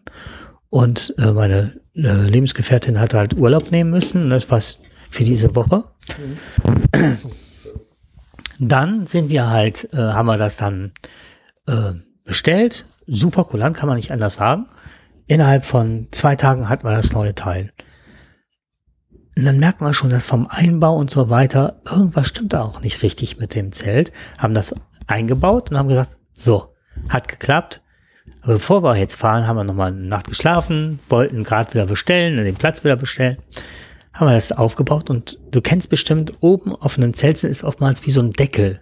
Mhm. Und da laufen die Stangen zusammen. Mhm, genau. Auch wieder riesig dickes Plastik und so, schieben das Zelt hoch, bam, bricht das Teil ab. Oben in diesem Deckel. Schraube war krumm, war verrostet. Konnte man den zweiten Teil des Urlaubs auch nicht antreten. Was ist das für ein komischer Defekt? Konntet Ja. ihr das klären? Nee, wir sind nachher, also wir haben einen bitterbösen Brief geschrieben an diese Firma Mhm. und sagen also, dass es ist der emotionale Schaden im Anführungszeichen, ne? Absolut. So, ne? Mal runterkommen, weil wir es beide extrem gebraucht haben. Und dann habt ihr nur Ärger. Und dann nur Ärger. Und dann haben die uns das Geld überwiesen für das Zelt. Komplett. Wir sollten halt ein großes Loch reinschneiden und dann war gut. Aber das war, dann haben wir gesagt, okay, es ist super bitter. Wir machen jetzt was hier. Wir gucken uns hier die Gegend an. Wir fahren irgendwo hin. Dann sind wir nach Lüttich gefahren, Liège. Weil wir gedacht haben, ne, wenn du hier in der Ecke fährst mal nach Aachen, du siehst immer schon Lüttich ausgeschildert. Und dann dachte man, vielleicht ist es auch eine tolle Stadt. Warst du schon Lüttich? Ich glaube nicht. Ich fahr Bin nicht, mir nicht sicher. fahr nicht hin. So. fahr bitte nicht hin. Oh je. Ich war so erschrocken. Wir sind halt, dann dachte man, okay, dann genießen wir das, ne, und fahren da hin. Also, äh, was jetzt, wofür Lüttich jetzt nichts kann, ist halt das Parkhaus. Das war halt so hoch, dass mit 1,80 war Sense. Mhm. Das war 50er Jahre wahrscheinlich noch VW Käfer und Ente abgestimmt. Wir mussten, ich glaube, drei bis viermal rangieren, ehe wir eine Auffahrt fahren konnten mit dem Auto. Dann schrappte irgendwas auf dem Dach. War, war zum Glück die Antenne. Aber es war ein Millimeter. Ja. Und da, da hatte ich Boah, da schon, kriegst du ja Schweißausbrüche. ja, die ganzen Häuser in Lüttich, da habe ich, auch hier Thema Umwelt, habe ich gedacht, das darf nicht wahr sein. Die sind, da war Beton rausgebrochen aus den Hochhäusern. Die sahen katastrophal marode aus. Mhm. Dass ich dachte, wenn die einzeln verglast, also wirklich, du fährst da rein und denkst, und kriegst so einen Schauer von, oh, kann nicht sein, ne? Hier kann man sich doch nicht wohlfühlen, ne? Oh, ne, von einer Urlaubsdepression. Ja, das, das war echt Depression. Und ich habe noch nie, also das war wirklich auffallend. Stell dir vor, eine Stadt, die dann so diese typischen Einkaufsläden hat, ne? Also ein Bubble Tea Laden, alles so auf schick gemacht. Und davor liegen nur äh, Obdachlose. Mhm. Und die, und die bleiben auch in der Geschäftsöffnungszeit da liegen. Das hast du in Köln, Düsseldorf warst du auch abends Obdachlose vor den Geschäften. Das heißt nicht, dass mich das jetzt stört, dass die da liegen. Aber dass die überhaupt da liegen und keiner ist in den Geschäften drin, das hat mich schon Mhm. total gewundert. Weil normalerweise ja die Geschäftsleute dafür sorgen, dass die Leute halt da weg sind, da, weil die stören das Bild in Anführungszeichen. Mhm. Halt, Nochmal, es ist nicht meine Ansicht, nur das hat mich halt gewundert. Naja, das Gesamtbild ist eben ein anderes dann. Man erwartet dann schon ein anderes Umfeld. Klar, das sind Probleme, die hat. Junkies ohne Ende, offene Drogenszene. Also spricht ja jetzt nun nicht für die Stadt, dass sie so Nein. viele Ansammlung von Problemen, Und sozialen Problemen dort hat. über die ganze Stadt und auch äh, Mhm. Leute, wo du dachtest, okay, das sind keine Junkies oder so. Also es war wirklich eine sehr offene Drogenszene. Du hast Dealen sehen, du hast, ne? Alles Mögliche da. Kannst ja nur die Flucht ergreifen. Kannst du, und die Leute, die wirklich da dir entgegenkamen, Erwachsene hatten alle knallrote Augen, als hätten sie gesoffen. Ja, wenn du, wenn du in so einer Stadt lebst, was bleibt dir denn anders übrig? Wahrscheinlich haben die auch äh, eine Stadtdepression. Und, und dann habe ich äh, nachgeguckt, dann, dann haben wir uns ins Café gesetzt und dann kam eine Frau, die hatte überhaupt keine Zähne mehr mit einem Mann, wo ich auch gedacht habe, wahrscheinlich haben die eben noch da vor dem Laden gelegen. Ihr seid nicht ins Gruselkabinett gefahren? Nein, das, das war ist jetzt nicht ein Bereich Ja. gewesen, sondern es war ganz lüttig. Ja. Das fand ich, also ich war erschrocken, also auch so so Ja. voller so Sorge, weil ich dachte, wie können so viele Leute so in Armut leben? Und dann habe ich nachgeguckt. Das gehört, Belgien ist insgesamt mittlerweile sehr verarmt. Mhm. Und äh, die haben eine Armutsgrenze Lüttich, glaube ich, äh, von 30 Prozent, 25 bis 30 Prozent. Das ist hoch. Und ist hoch. jetzt kommt's, die höchste Kriminalität in, äh, nicht, gehört zu den zehn Städten mit der höchsten Kriminalität in ganz Europa. Da gehört dann zu Palermo Mhm. und ne, also so, so Da Städte. weißt du wo- Bescheid. Da weißt du Bescheid, was da, aber aus, aus Armut raus. Mhm. Ja, verbretterte, Mhm. Wirklich verbretterte Häuser. Du fährst wirklich wie an der Mosel, wo wir eben, äh, beim letzten Mal war es, ne? Nicht eben, sondern, äh, kennst du diese kleinen Häuschen, die dann so an einer Bahnstrecke stehen und so weiter? Ja. Verrammelt und da gingen Leute ein und aus. Die wohnten da. Mit Brettern verrammelt. Da dachte ich auch, hui. Hat, da hat es sich aber ziemlich konzentriert. Ich bin jetzt auch einige Male in Belgien gewesen, habe mich natürlich dahingehend orientiert an, an die Natur und, äh, und die ist da teilweise sehr schön ne, Ja. in Belgien. Schon oft gehört. Also man kann da wirklich sehr schön wandern gehen und da gibt es sehr schöne Stellen und das ist nicht weit. Also ich habe es jetzt ein bisschen von einer anderen Seite kennengelernt, ähm, aber man sieht schon, wenn man durchfährt, die Probleme. Die sieht man schon. mhm. Aber das hat sich schon vor, vor vielen Jahren schon abgezeichnet. Ich bin lange Zeit nicht nach Belgien gefahren, eben wegen diesem Eindruck, den man in einigen Städten bekommen kann. Was mich mal gewundert hatte, war, wenn man durch Belgien fährt, was ja hier in unserer Grenzregion wirklich sinnvoll ist, wenn du zum Meer fährst, auch wenn du nach Holland fährst, ist es besser, um an Antwerpen zu fahren von unserer St Ja, Du merkst, sobald du Deutschland, tolles, äh, tolle Straßen, Holland, Mhm. extrem tolle Straßen, fährst nach Belgien rein und denkst, das, äh, holper, holper, holper, Genau. holper, ne? Ja, ja. das stimmt. Obwohl die alle Straßen beleuchtet haben. Ne? Was ja. Ja. da da habe ich mich mal gefragt, wo, holen- wo holen die die Energie her? Ne? Das ist doch sauteuer, jede Straße da zu beleuchten. Also du fährst ja da auf den Auto. Ich weiß nicht, ob das stimmt, aber es hieß immer, das wäre, weil die so viele Atomkraftwerke haben und die so das wird wahrscheinlich so sein. Genau. so viel Energie haben, die dann wirklich auch, Und die haben ja auch die baufälligsten Atomkraftwerke. Mhm. Nicht umsonst machen wir uns da Sorgen. ja. Wir wohnen so weit nicht davon entfernt. Ja, das war dann, ja, auf dem Heimweg, wir waren dann eine halbe Stunde, Stunde, keine Ahnung. Ja, nicht eine halbe Stunde, sagen wir eine Und dann Stunde. habt ihr euch wieder auf zu Hause gefreut und habt gesagt, hier ist so schön zu Hause. nach Maastricht. dann sind wir nach Maastricht und haben da keinen Parkplatz bekommen. Ey, da, dann haben wir gesagt, ey, und dann haben wir was Tolles entdeckt. Wirklich was Tolles. Und zwar unsere Heimat. Ja. Jetzt ohne Scherz, wir sind dann halt äh, hier in der Grenzregion äh, am Wasser gewesen, spazieren gegangen.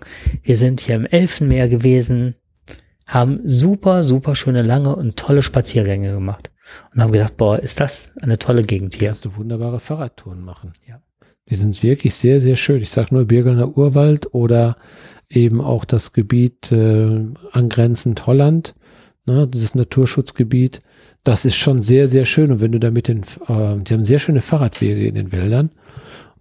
Das ist einmalig, also richtig schön, richtig malerisch. Die Mühlentour, die man hier machen kann. Also es gibt einiges, was man hier sehen kann. So, und jetzt, du bist ja auch Hundebesitzer, ne? Genau. So, und jetzt habe ich, ähm, habe ich ja eben erzählt, dass es meinem Hund, die schwimmt halt gerne. Ich habe mir Sorgen gemacht, die ist jetzt zwölfeinhalb und ging hinten immer in der Hüfte weg. Mhm. So, und das ist nicht schön. Wenn man einen Hund hatte, der so mal über Stock und Stein gesprungen ist und so. Und der ging es wirklich nicht gut. Man konnte auch merken, Schmerzen, wenn sie den Kopf runterbeugen wollte zum Essen, fiel ihr schwer zum Fressen. Dann bin ich mal zum Arzt gefahren und die Ärztin ist klasse und hat dann gesagt, okay, Remadyl. Remadyl ist so das Schmerzmittel, kenne ich seit zig Jahren und ähm, das greift aber unheimlich die ähm, Organe an. Also wenn sie dann irgendwann Krebs hätte oder sonst was käme, ne, darf ich jetzt nicht sagen, ist schwierig. Mhm. So, ne? Aber Rimadyl ist nicht das beste Mittel, sagen wir mal so. Ähm, was passiert? Sie sagte, okay, das kann man jetzt geben, aber da ist was Neues in der Forschung, da schwöre ich drauf. Das heißt Librela. Das ist eine Spritze und die wirkt nicht, äh, die wirkt also direkt im Hirn, so dass der Hund keine Schmerzen hat und dass er seine Arthrose dann mehr läuft und durch das Laufen halt wieder besser in Bewegung kommt. Mhm. So, das wird zweimal, also nach dem zweiten Mal spritzen, also ist eine Monatsspritze, die hält auch an im Depot, weil wenn sie das Rimadyl bekam, weil sie abends auch lahmte sie auch irgendwann wieder, Mhm. weil dann der, der Schmerz wieder kam. So, und du konntest auch sehen, wie sie die Route hielten und so weiter. Die hat Schmerzen. So. Jetzt hat sie das Schmerzmittel bekommen, das zweite Mal mittlerweile. Ich habe einen anderen Hund. Das hilft wirklich so gut. Das hilft irre. Ich muss meinen Hund zurückhalten. Ich habe letztens mich mit einer Frau in der Praxis unterhalten und die sagte, die gibt, die hatte einen, oh, was war das? War kein Labrador. Ich sag jetzt einfach mal Labrador. Drei Jahre alt, schlechter Wurf, also schlechter Züchter und hatte so richtige Knoten von Arthrose und dutzendfach, die sagte, was ich schon an Geld, an Tausende reingesteckt habe für den Hund und so weiter. Seitdem der Hund das äh, dieses Librella bekommt, ein Traum. Ja. Das sind gute Botschaften für viele Hundebesitzer. Ich weiß nicht, hoffentlich Wollte ich einfach mal so erzählen, weil vielleicht gibt es das auch irgendwann für Menschen, aber der Hund, habe ich auch gedacht, ja. äh, ja, da sind wir wieder bei unserer Generation. Man sieht ja schon die ersten Anzeichen dafür. ja. Äh, wir haben ja auch viel gearbeitet und da kommen ist Arthrose natürlich ein ganz, ganz normaler Begleiter. Aber beim Hund kommt das aufgrund seiner kurzen Lebensdauer gegenüber Menschen, machen wir natürlich als Hundebesitzer häufiger die Erfahrung, dass der Hund dann eigentlich Ja. in eine Phase eintritt, die für, für beide, für Hund und Mensch nicht mehr schön ist. Und da muss man sich ja häufig dann entscheiden und zu sagen, Dass das keine Wunder vollbringt und so weiter. aber trotzdem, ich, ne? dass das machbar ist. Aber ich muss aufpassen, dass sie nicht über jeden Ast jetzt oder jeden Baum springt. Mhm. Die läuft vor. Sie hat wieder Lebensfreude und die Ärztin konnte mir an einigen markanten äh, Stellen zeigen vorher. Das fand ich toll. Die hat mir vorher gezeigt, wo die Schmerzen sind Mhm. und wo sie wirklich äh, äh, das aber äh, Gestik halt, ne, äh, Mhm. Körpersprache mitteilt. Und das ist nicht mehr. Wie heißt das jetzt nochmal, Lib Librela, glaube ich. Librela. Mhm. Also machen wir mal Werbung jetzt für Librela. Du hast zumindestens äh, die Studie äh, an deinem eigenen Hund, wo du sagen kannst, perfekt, einfach nur gut. Und wenn man einfach noch mal ein paar, ja, vielleicht ein Jahr oder zwei Jahre dann noch mal, es wird ja in einem Alter gegeben, wo der Hund eh ja schon ein gewisses Alter hat. Genau. Und äh, man erleichtert ihm das. Darum geht es in erster Linie. Du Boomer, du. Ja. Du Ja. alter Boomer. Jetzt eine Sache. Ja. Ich oute mich jetzt gleich, aber die Frage, womit hast du früher gespielt? Womit ich gespielt Ja. habe? Was? Also das, mein einziges Spielgerät, was ich kenne, war im Grunde genommen 22:31 Uhr. Aha, 22.31 Uhr, äh, die Zeitansage. Nein, nicht. Ich glaube, ich hätte nur einen Fußball. Ein Fußball. Ich, ja, ich weiß, ich habe ich hab nicht viel gehabt. Ähm, mein Bruder war Lego-Fan und ich kann mich nicht dran erinnern, dass ich jemals irgendwie mit Lego gespielt habe. Märklin hat er da diese Baukästen gehabt. Ja, die Metallbaukästen. genau, da habe ich ein bisschen dran rumgeschraubt, Mhm. aber leider nicht mit großem Erfolg, glaube ich. Ich war, ich wusste, dass ich nicht Bauingenieur werde. Mhm. Ich war irgendwie untalentiert. Alles, was das betraf, war ich einfach nicht gut. Und äh, ich, ich habe auch keine Puppen gehabt oder sonst was. Irgendwie war ich da, glaube ich, ich, ich weiß es nicht. Ich glaube, ich habe gerne Cowboy gespielt. Ich war eher so ein Schauspielertyp. Ich habe gerne Cowboy und Indianer gespielt. Aber das meintest du nicht. Spannend. Hm. Äh, wo du Märklin sagst, ich hatte früher eine Märklin, aber ich habe super, bis ich fast 17, 18 war, habe ich äh, die Anlage aufgebaut und auch äh, zuerst als Kind nur gespielt und Mhm. irgendwann angefangen, äh, mit Pappe dann die Gleise zu unterbrechen, mich mit Strom auseinandergesetzt und eigene Signale gebaut und so ein Kram. Also Also wirklich wie mein so, Bruder das gemacht hat. Ja, war auch Technik, ne? Genau. Und das sieht man ja heute auch. Du bist ja auch technisch sehr affin. Jetzt passiert Folgendes. Jetzt war ich im Miniatur Wunderland irgendwann in Hamburg. Und da habe ich irgendwas abbekommen, irgendwie so ein Virus. Ich bin da durchgegangen und dann habe ich ein Virus bekommen. Darf ich kurz mal was vom Wunderland erzählen, was mich so fasziniert hat? Ja, ich bin ja eh schon gespannt. Das sind Brüder, Zwillinge.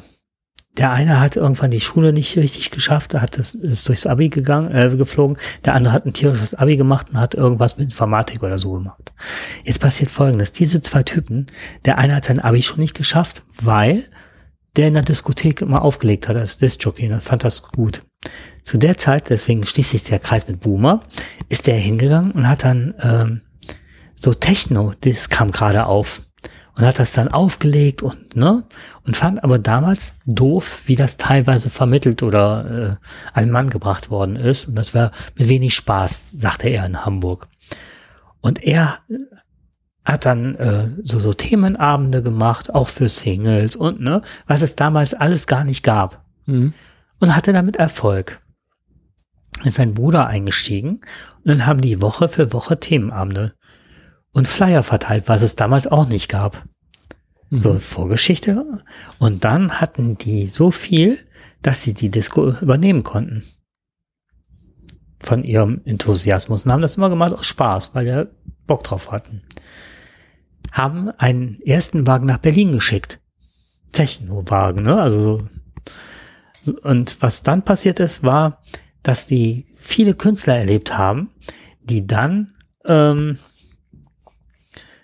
super gut waren, aber kein Label hatten, weil kein großes Label die nehmen wollte, haben die ein eigenes Label gegründet und haben die unter Vertrag genommen und waren sogar in England mit einigen Titeln auf Nummer eins in den Charts oder Amerika und haben dann schlagartig das, der eine das Interesse daran verloren, sagte, "Pff, das ist jetzt richtig Arbeit, habe ich keinen Bock drauf, ich will Eisenbahn.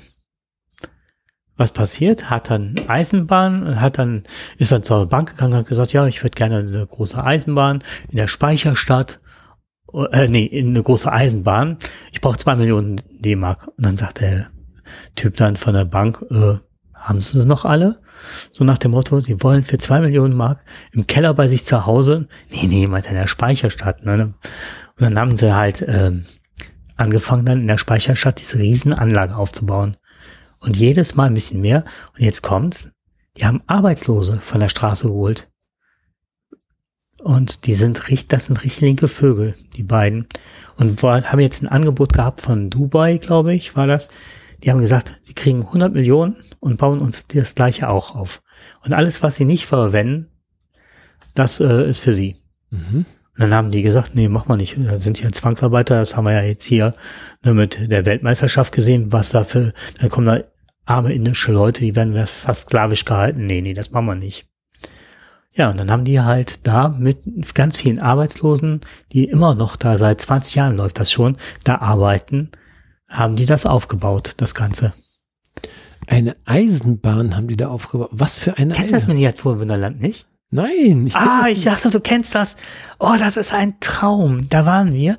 Du kommst da rein und dann haben die Knuffigen, damit haben die angefangen. Das ist eine kleine Eisenbahnanlage. Die sind so detailversessen, dass die den Hamburger Hafen, dann haben die einen Wettstreit also aufgebaut. Mhm. Die haben Hamburg nachgebaut. Dann haben sie die Schweiz mit den Alpen. Du kommst da und stehst davor, das ist riesenhaft. Das ist also so ein, du kennst die Speicherhäuser da? Ja, ja, klar. Über zwei Etagen nur Eisenbahn und die ganze Welt ist. Jetzt haben die Monaco nachgebaut und zwar auch mit dem Autorennen. Da haben die acht Jahre dran gebraut und haben eine KI erfunden, extra dafür, dass die Auto, dass kein Autorennen auf, also die Autos fahren auf den Mhm. Straßen, die fahren gesteuert über eine künstliche Intelligenz und kein Rennen ist wie das andere. Die haben dann Autorennen gefilmt und so weiter und haben das dann in KI umgesetzt und haben das dann auf diese Autos übertragen und die fahren selbst gesteuert und dann steuert die KI oder überlegt sich mal neue äh, Szenarien. Mhm. Die haben über Monate die Hamburger Feuerwehr äh, sich angeschaut. Und die Autos, wenn, die, wenn irgendwo ein Brand ist, fahren so raus und verhalten sich so, wie die Originalfeuerwehr das machen würde. Das ist der Wahnsinn. Und die haben einen riesen Flughafen da. Das ist auch Airport Knuffing. Da siehst du halt die ganzen Spritautos fahren und die sind alle einzeln gesteuert über Computer Mhm. und haben ganze Abläufe. Das ist ähm, nur der Flughafen ist so groß wie die komplette Wohnfläche deines Hauses. Und dann haben die Flugzeuge und dann, dann so, dass sie dann auch starten und dann haben die Stäbe und fliegen dann nachher durch so eine Wand durch. Und dahinter ist dann so, so ein Aufzugssystem, dass sie wieder zurückgebracht werden und so. Ein Traum. Gigantisch, ne? Gigantisch. In, in, in Miniatur. In Miniatur. Okay, und das ist ein Park, den man dann, klar, den man dann besichtigen kann und Genau. das alles anschauen. Und die haben einen, äh, Und das hast du dir angeguckt. Das habe ich mir. Und jetzt passiert Folgendes: Ich bin jetzt so Eisenbahnfanatisch ja. geworden, Jetzt hast du dir nur eine dass Eisenbahn. ich, nee, dass ich jetzt überlege oder anfange, auch das selber zu modellieren und so. Das ist so die nächste, weil das auch völlig digital ist mittlerweile. Mhm. Die Züge haben mittlerweile den Sound, den Pfiff, die Ansagen, alles in den Loks drin. Ja. Und das reizt mich so sehr, dieses ganze Digitale. Und ich habe da ein bisschen Sorge, weil ich Angst habe, mich da so drin zu verlieren. Ja, aber ist doch schön, ein Hobby zu haben. Ah, ist ich war, Ja. Samstag habe ich mich in den Zug gesetzt hier, Ja. bin nach Aachen gefahren, weil da ein Hobby, äh, weil da so ein riesen Eisenbahnladen ist. Und stand dann schon 10 Uhr, Ja. wir machten die erst auf, ich stand um 5 Uhr davor und habe mir die Typen angeguckt. Da habe ich gedacht, du warst ja damals mit in Berlin bei dem Podcaster-Treffen. Und Genau. du fandst die Leute sehr nerdig. Genau. Richtig. Das ist kein Vergleich. Also eine Steigerung. Das ist eine Steigerung. Du sagst, ich will sich das wirklich. Ja, gut, ich meine, dass du mit der Bahn dahin gefahren bist, äh, scheint, ich habe schon gedacht, du wolltest dann Studien äh, anstellen über die Verzögerung der Deutschen Bahn, dass man da überhaupt ankommt. Und jetzt habe ich Das muss ja mit einbauen in dieser Miniaturgeschichte. Da muss ja in, den- in den Bahnhöfen muss ja Mhm. immer dann in der Miniaturgeschichte, der Zug verspätet sich um 20 Minuten. Die KI wird dann wahrscheinlich sagen, nein, um 50 Minuten. Als ich nach Hause fuhr, ich bin ja, habe ja so oft geschimpft, äh, fällt ja so oft aus. Aber was ähm, nochmal dazu ein Thema. Meine Lebensgefährtin hatte jetzt Geburtstag und wir machen ja beide dieses Sub, wie du auch, ne? Dieses Sub-Fahren, also Stand-Up-Paddling. Und habe sie dann fotografiert, das wusste sie halt nicht, dass ich sie für was Bestimmtes fotografiert habe. Und da gibt es halt ähm, Schrumpfmich heißt das. Das habe ich auch halt über dieses Eisenbahnteil äh, kennengelernt. Du kannst ähm, dich, du kannst dich als Foto, kannst du ein Foto von dir dahin schicken Mhm. und die machen aus dir eine Eisenbahnerfigur. Also so, so, ne? Wie du dir gerade dargestellt. Wenn du auf dem Motorrad sitzt, hast du ein Motorrad und so weiter.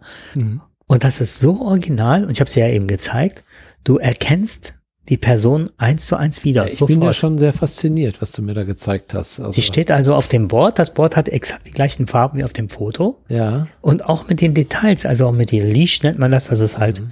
wie man mit dem Board ja, äh, verbunden ist, über so, so eine Halterung. ich finde das eine schöne Idee von den, von der ganzen Familie so etwas zu machen. Quasi so eine kleine Landschaft zu machen mit dem, mit der eigenen Familie. Ja. Also, ist das sehr teuer oder ist das bezahlbar? Ich hoffe, dass die Andrea das jetzt nicht hört. Nein, das soll, du sollst ja nur einfach sagen, bezahlbar oder nicht bezahlbar. Teuer. Teuer. Mhm. Okay, alles klar. Ist also schon eher ein Geschenk. Also ist schon, es ist ein Geburtstagsgeschenk. Ja. Genau. Genau. Ja, gut, muss man wissen. Mhm. Aber trotzdem ist ja interessant. Aber als sie, ne, wenn du jetzt mit deiner Frau und deinem Hund dich fotografieren lässt, das machen lässt und alleine an Urlaubsorten das fotografierst im Hintergrund, eine tolle Landschaft, was auch immer, dein Wohnmobil und hast dann die Figuren im Vordergrund, das macht schon das was ist doch her. stark. Mhm. Finde ich cool. Ach, würde ich gerne mit meinen Enkelkindern machen. Das ist eine tolle Idee. Das ist eine richtig tolle Idee. Weil das ist ja für die Kinder ja auch schön, ne? Das ist äh, sich Du könntest die auch Jahr für Jahr, genau. Die Idee kam mir gerade so, ob man das nicht Mhm. Jahr für Jahr macht. ja, um dann so wirklich das herauszukristallisieren, wie die Kinder dann sich auch verändert haben ne, und das in einer Figur zu sehen. Dann kriegt Ja. man es jedes Jahr zum Geburtstag, bekommt man dann immer so eine Figur. Tolle Idee. Ne? Wäre vielleicht mal eine Idee. Muss man sich mal überlegen. Siehst du, darum machen wir Podcasts, um solche tollen Ideen zu bekommen. Darf ich dir mal eine persönliche Frage stellen? Oh wir. Nichts Schlimmes. Ja, bitte. Große Frage, große Philosophie. Bist du gläubig? Also ich meine jetzt nicht jetzt nur religiösen Glauben, also vielleicht, ich sag mal, du kannst ja auch an den Fußballgott glauben, das kann ja auch sein. Der ist der Borussia momentan, eurer Borussia momentan nicht so ganz voll. Früher hätte ich gesagt, ich bin ähm, Atheist. Ich würde sagen Agnostiker. Also, ich weiß es nicht. Ich würde es mir manchmal wünschen, dass es irgendwas gibt, aber es ist irgendwie eine Macht oder was, was Wärmendes, was Liebendes, was, was, ne? Umfassendes. Das wäre schön. Ja, es gibt ja viele ungeklärte Dinge ne? und Fragen. Und die Fragen, wenn man die sich stellt, ähm, also ich bin, ja, ich sag mal, in einer ähnlichen, in einem ähnlichen Zustand, wir haben ja schon immer mal darüber Mhm. gesprochen, dass ich gesagt habe, eigentlich bin ich Atheist. So war ich eigentlich immer. Mhm. Habe immer gesagt, nein, für mich kommt das alles nicht in Frage. Boah, ich bin super und sind dann gespannt. Ja. Und dann äh, ist, kommst du irgendwann auf einmal dann so und merkst, du stellst dir Sinnfragen, philosophische Fragen, beschäftigst dich damit und dann Mhm. denkst du, ja, wer weiß, wie kommt das denn? Warum gibt es dann an dem, an dem Ursprung nicht irgendetwas? Es muss doch, vor, vor dem Ursprung muss der Ursprung gewesen sein. Vor dem Ursprung muss auch wieder der Ursprung. Und we- we- wenn du das zu Ende denkst, diese Unendlichkeit, Mhm. dann wirst du ja verrückt. Ja. Dann denkst du dir irgendwann, ja, Zufall kann das doch auch nicht sein. Und wer hat den Zufall geschaffen? Mhm. So, und jetzt kommen wir mal zu dem Thema. Es gibt ja Menschen, die behaupten, wir leben in einer Computersimulation. Also in einer Matrix. Mhm. Viele kennen den Film Ma- Matrix ja. Alter. Das ist ja ein, wirklich ein sehr interessanter Film, sehr aufregender Film. Und ähm, äh, da wird man ja auch verrückt in dieser Unendlichkeit der Verzweigungen. Mhm. Ja, weil du weißt ja nicht, ob du dich heute so entscheidest oder so entscheidest. Es gibt also unendlich viele Möglichkeiten, ob wir nach links, rechts oder sonst was gehen. Mhm. Also ist die Frage, ist es vorbestimmt, dass wir diese Entscheidung so treffen, wie wir sie jetzt gerade getroffen haben? Oder ist sie zufällig? Ja. Und gibt es so ein Wesen wie Gott oder Götter oder irgendein Schicksal oder irgendwas? Gibt es eine Seele? Gibt es so etwas, was uns in irgendeiner Art und Weise begleitet, steuert oder sonst was macht? Und wie du schon gerade so ein bisschen raus, ja, man möchte ab und zu mal gerne dran glauben, dass es etwas gibt, was positiv ist für uns. Das uns ein bisschen Hoffnung macht, ja, vielleicht gibt es ja ein Leben nach dem Tod, vielleicht gibt es ja doch Schutz von oben oder von unten oder sowas. Und hoffentlich nicht den Teufel. Aber einige Menschen sagen, zum Beispiel auch äh, Elon Musk sagt das, ähm, wir leben in einer Computersimulation. Gut, wenn das jetzt Elon Musk sagt, dann denkst du, das, Der hat zu viel gekifft. ja, irgendwas hat er zu viel genommen, Mhm. der hat, genau, richtig. Und der ist nicht so ganz bei Sinn. Also er kann ja viele Sachen, er kann Mhm. reich werden, aber manchmal kann er auch ganz komische Sachen sagen. Der hat viele Visionen. Viele Visionen hat er. Dass man sich in diesen Visionen vielleicht wiederfindet, ist klar. Aber jetzt gibt es vielleicht, oder es zumindestens hat sich in den letzten Jahren, also schon vor, vor 30, 40 Jahren, vielleicht sogar schon ein bisschen eher, hat sich dann ähm, der ein oder andere Wissenschaftler schon mal danach also danach gefragt, ob es so etwas gibt. Gut, jetzt haben wir vor, vor 40 Jahren, ich suchte gerade nach den, also einer der, der ersten, genau, das suchte ich gerade, einer der ersten Wissenschaftler, der diesen Gedanken zu Papier gebracht hat, ob wir in einer Simulation leben. Also Computersimulation, wie man das auch nennen möchte. Es gibt vielleicht auch einen anderen Begriff für Computer, aber war der deutsche Ingenieur und Erfinder Konrad Zuse, Okay. der als Schöpfer des ersten funktionsfähigen 40er, ne? War das? ja, richtig, genau, richtig, genau, in den 40er Jahren. Oh, gut.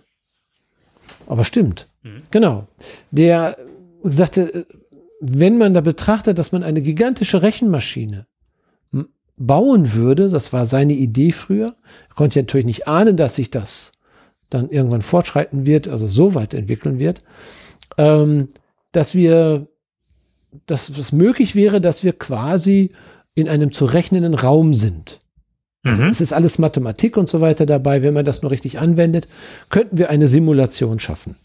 Hört sich jetzt alles ein bisschen sehr wissenschaftlich an. Ich versuche das jetzt gerade mit ganz einfachen Worten. Mhm. Ich denke immer, wenn, was, wenn ich es verstehe, dann werden es wahrscheinlich hoffentlich viele andere auch verstehen.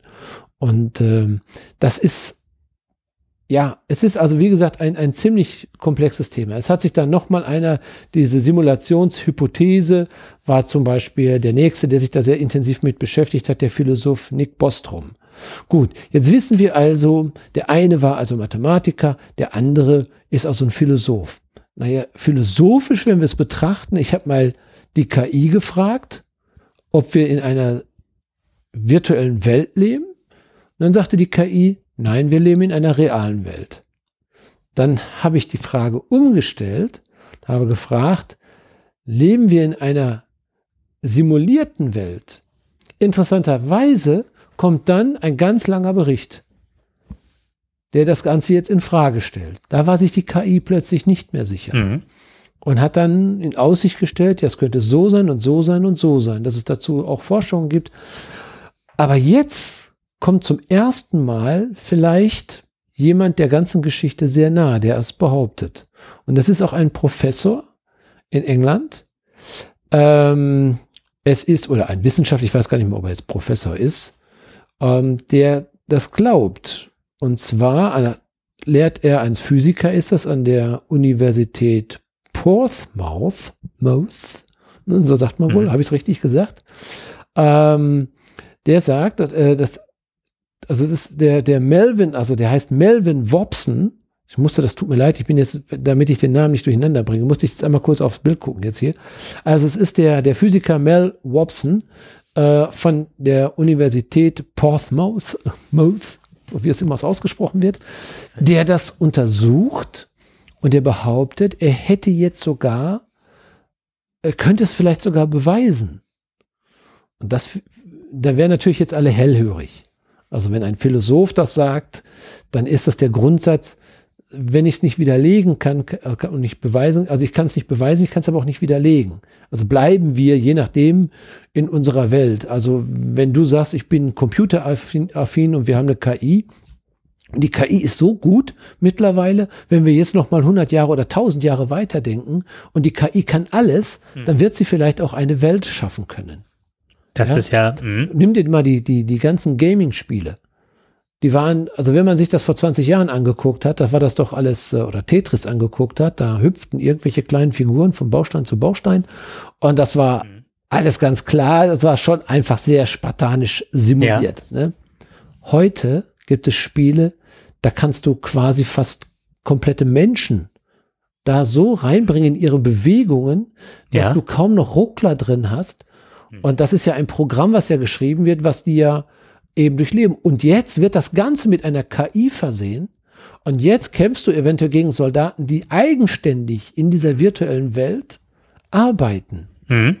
Ja, das heißt also, du gehst da als Gamer rein und deine Figur macht nicht mehr das, hat eigene Überraschungsmomente. Die KI guckt, was du tust, lernt und dann wird es versuchen, dich halt eben zu treffen und du musst dann dich auch wieder weiterentwickeln. Du merkst, also da, da merkt man, die KI lernt an, an Dieses chinesische Spiel Go, was eigentlich noch schwerer ist als Schach, ist Ja. ja, mittlerweile schon nicht mehr für Menschen zu gewinnen gegen KI. Unter anderem. Ne, als Ne? Beispiel, ja. ja. Genau. Und wenn ich jetzt, ähm, es war in den 90ern als ich studierte, ich habe ja Körperbehindertenpädagogik studiert, da war es Ja. halt schon so, dass damals schon, dass man über Gedankenkraft, was auch der Physiker, Ja. der jetzt gestorben war, Ja. wie heißt der, der alle S hatte, äh, im Rollstuhl saß. Mhm. Ich weiß, Ah, wenn du meinst. ah. Ich habe ein paar Bücher von ihm gelesen. Hawking, Stephen Hawkins, Hawking. Stephen Hawking. Der genau. konnte ja äh, zum Beispiel seinen Laptop und die Mhm. Sprachausgabe über die Gedankenkraft steuern. Und ich frage, habe mich immer gefragt, Ratten als Beispiel, das ist ja jetzt so, Ja, dass sie neuronale Netze von Ratten nehmen, Ja. Hirn, Hirne, und die mit ähm, digital vernetzen. mhm. Und dann ist die Frage, richtig. wie, was passiert Ja, von der Wahrnehmung mit diesen Gehirnen? ja, Und dann ist natürlich die nächste Frage, sind wir vielleicht auch über irgendetwas so vernetzt? genau so. Es geht darum, ob wir als Menschen eigentlich in einer Matrix leben, in also einer ähm, simulierten Welt, die sich ständig weiterentwickelt, äh, selber also Dinge tut und äh, dadurch lernt diese immense KI, die wir Ja. jetzt mal auch so benennen, äh, uns weiter zu verbessern. Ja, angefangen von, von der ersten Theorie über Milliarden Jahre, ja, dass man eine Welt geschaffen hat mit einfachen, vielleicht sind wir ein Studienobjekt. Wie entwickeln wir uns in Milliarden Jahren? Vielleicht gibt es in einem Universum, einem weiteres, wir wissen ja, wir sind ja kein, wir haben ja kein Alleinstellungsmerkmal mit unserem Universum. Vielleicht gibt, es gibt so viele Universen, wo vielleicht viel höhere Intelligenzen da sind, die uns seit Milliarden Jahren beobachten, wie wir gerade in dieser künstlichen Intelligenz und die lernen von uns auch und um die Fehler nicht zu machen, die wir machen. Mhm. Und, und, und. Das kann ja sein. Theoretisch. Ich finde das Thema deswegen so spannend, weil ich habe, also es drohte irgendwann, das ist aber schon zig Jahre her, als der Matrix-Film rauskam, habe ich mich da wahnsinnig mit beschäftigt.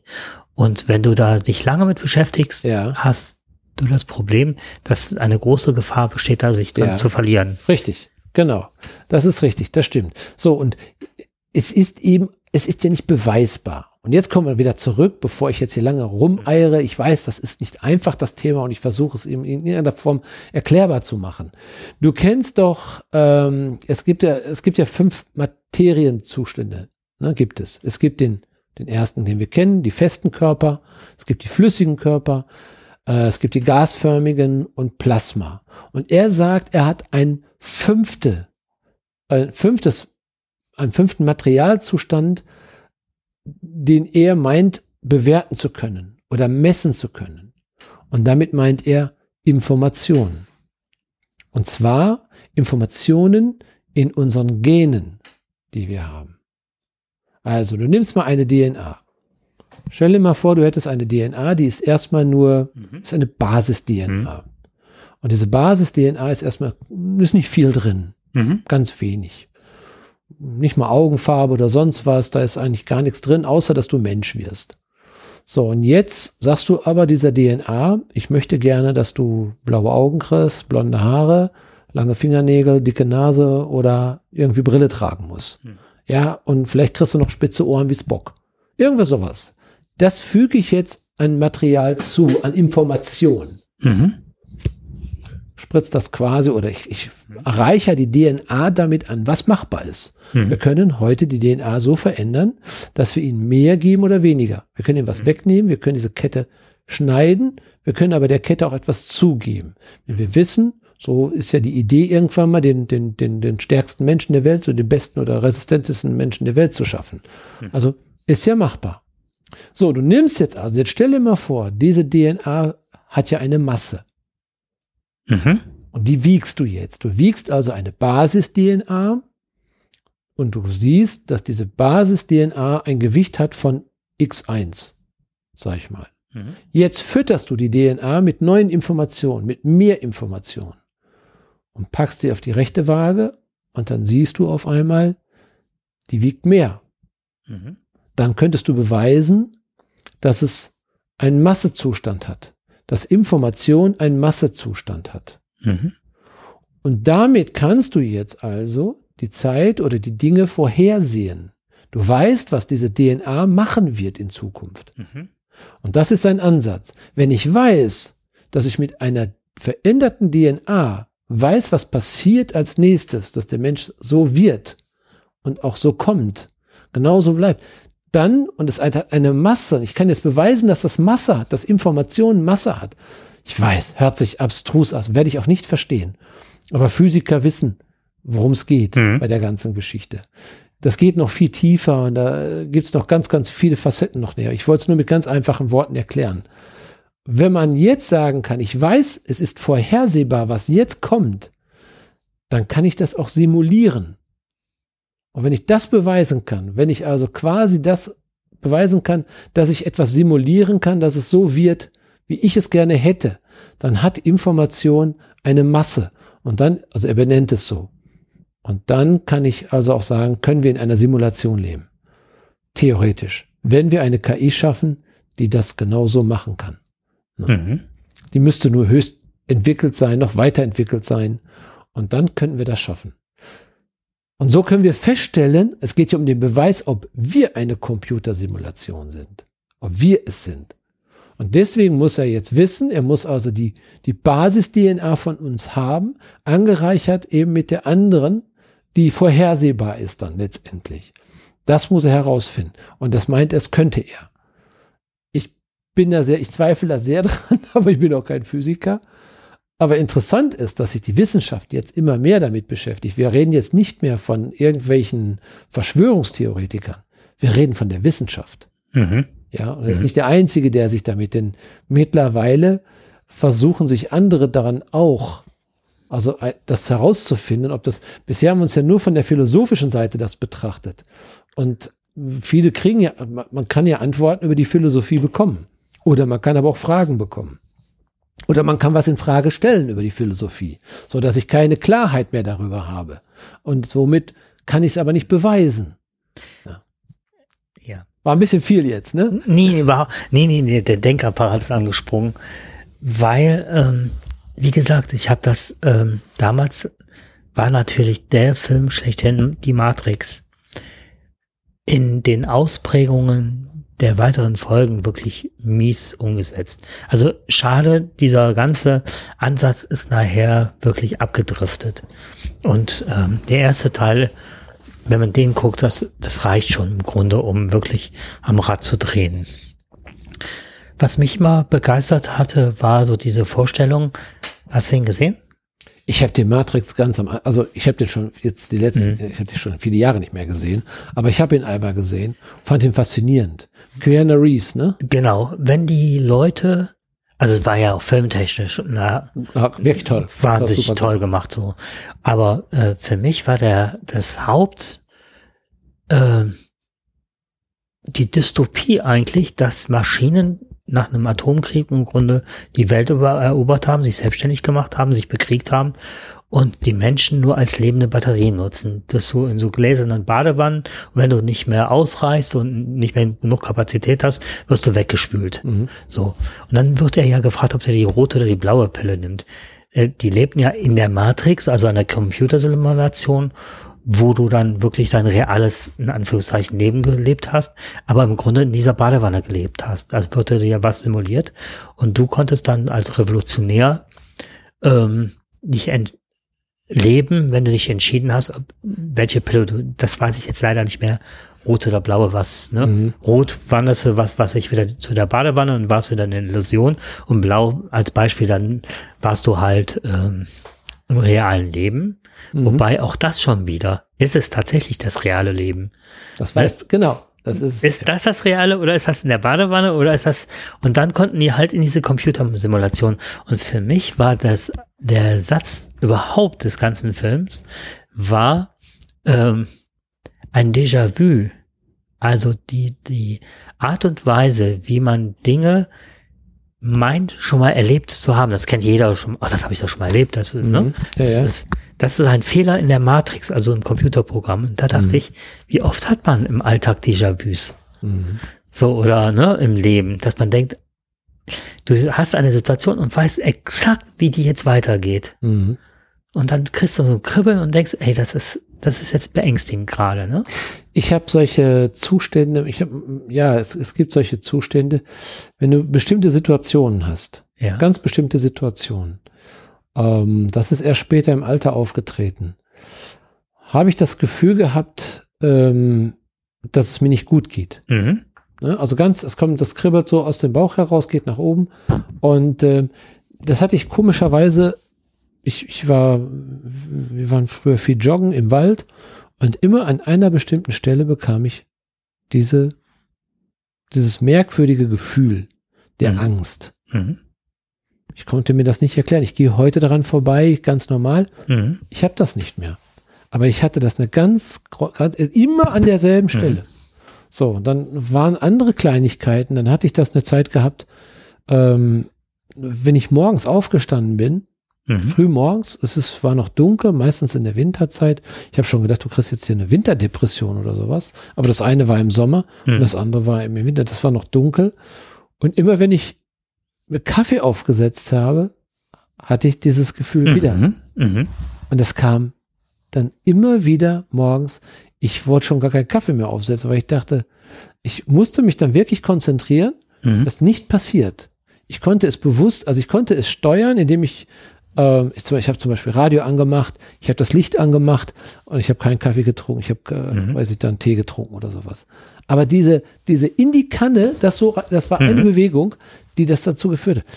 Das hört sich komisch an, aber Mhm. da habe ich nur gedacht, irgendwas ist komisch.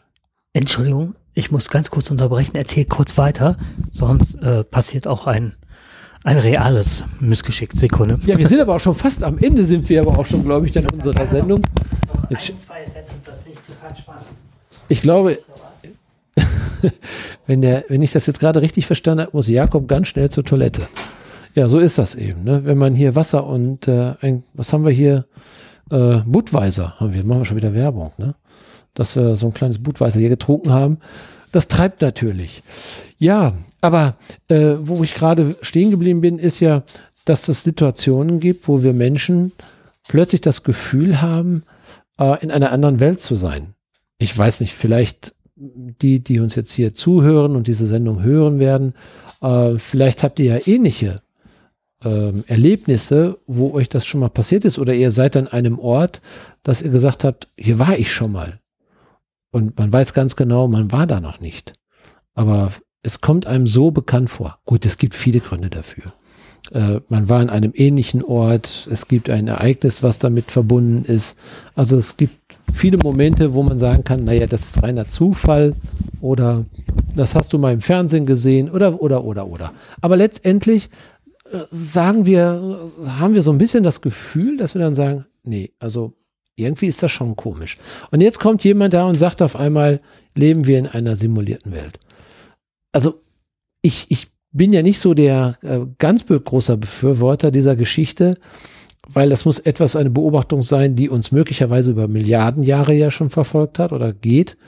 Kann ja sein. Oder wir denken einfach nur, wir leben schon Milliarden Jahre. Das kann natürlich auch sein.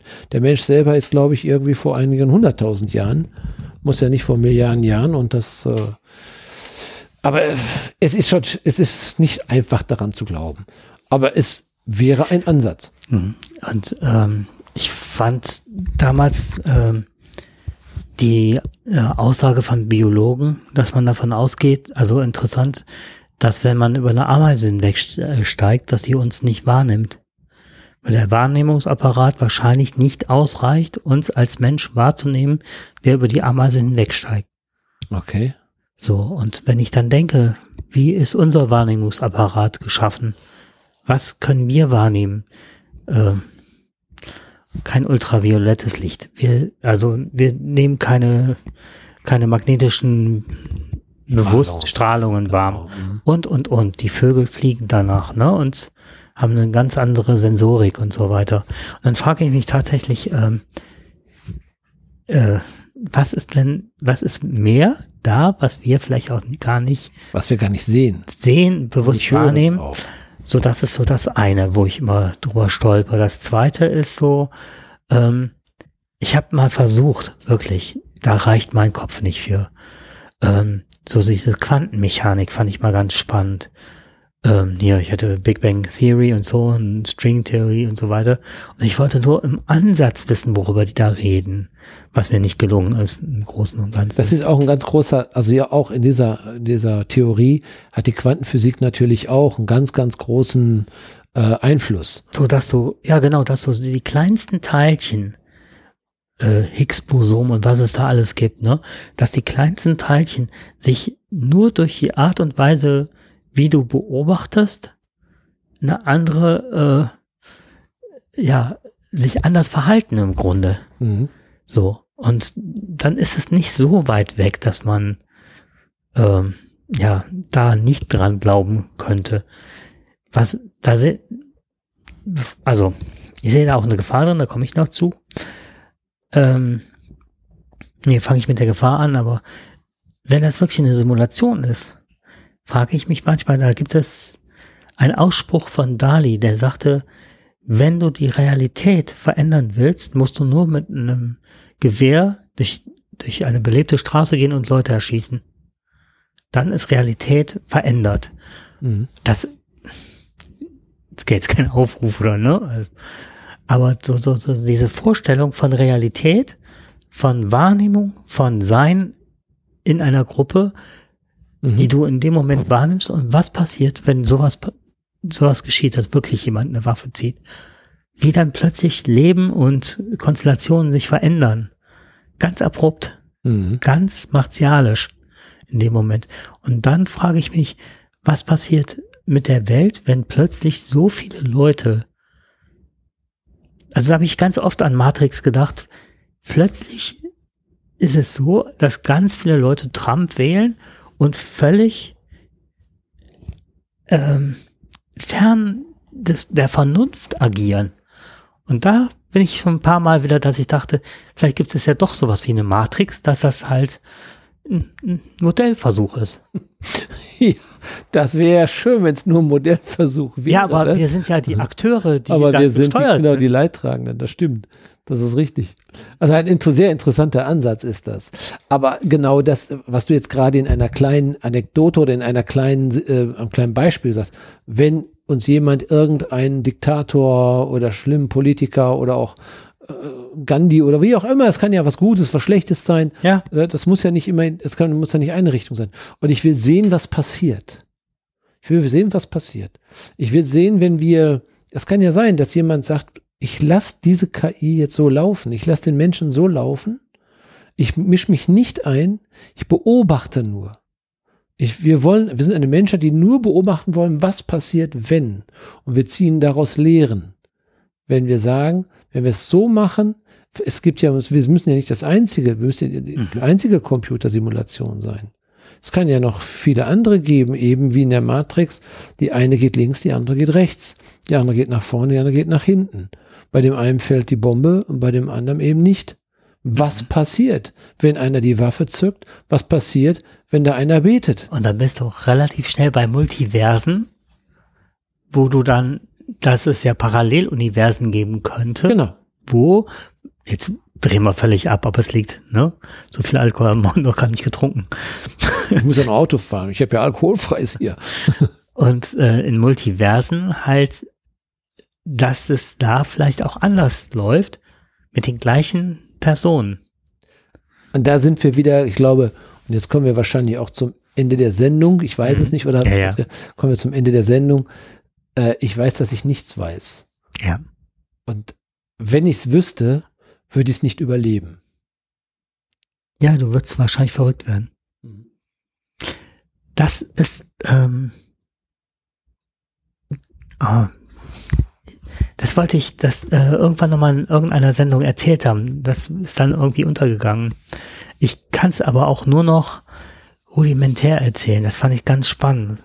Es gibt eine Theorie, die sagt, wo du das gerade sagst, ich weiß, dass ich nichts weiß, dass Leute, die wenig Wissen anhäufen und sich nur ganz kurz mit einer Sache beschäftigen, dass die das Gefühl haben, einen kompletten Überblick zu haben und das vertreten auch gegen jede Wissenschaft.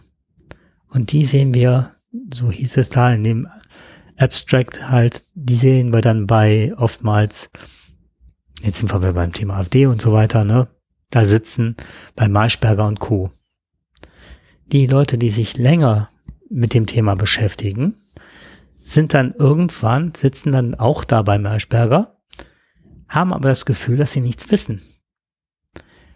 Und hören lieber zu, weil sie sich dann unsicher fühlen und können dem nicht entgegnen, weil sie immer an sich zweifeln und an ihrem Verstand, dass sie nicht alles erfassen können, weil sie die Komplexität des ganzen Themas nicht überschauen.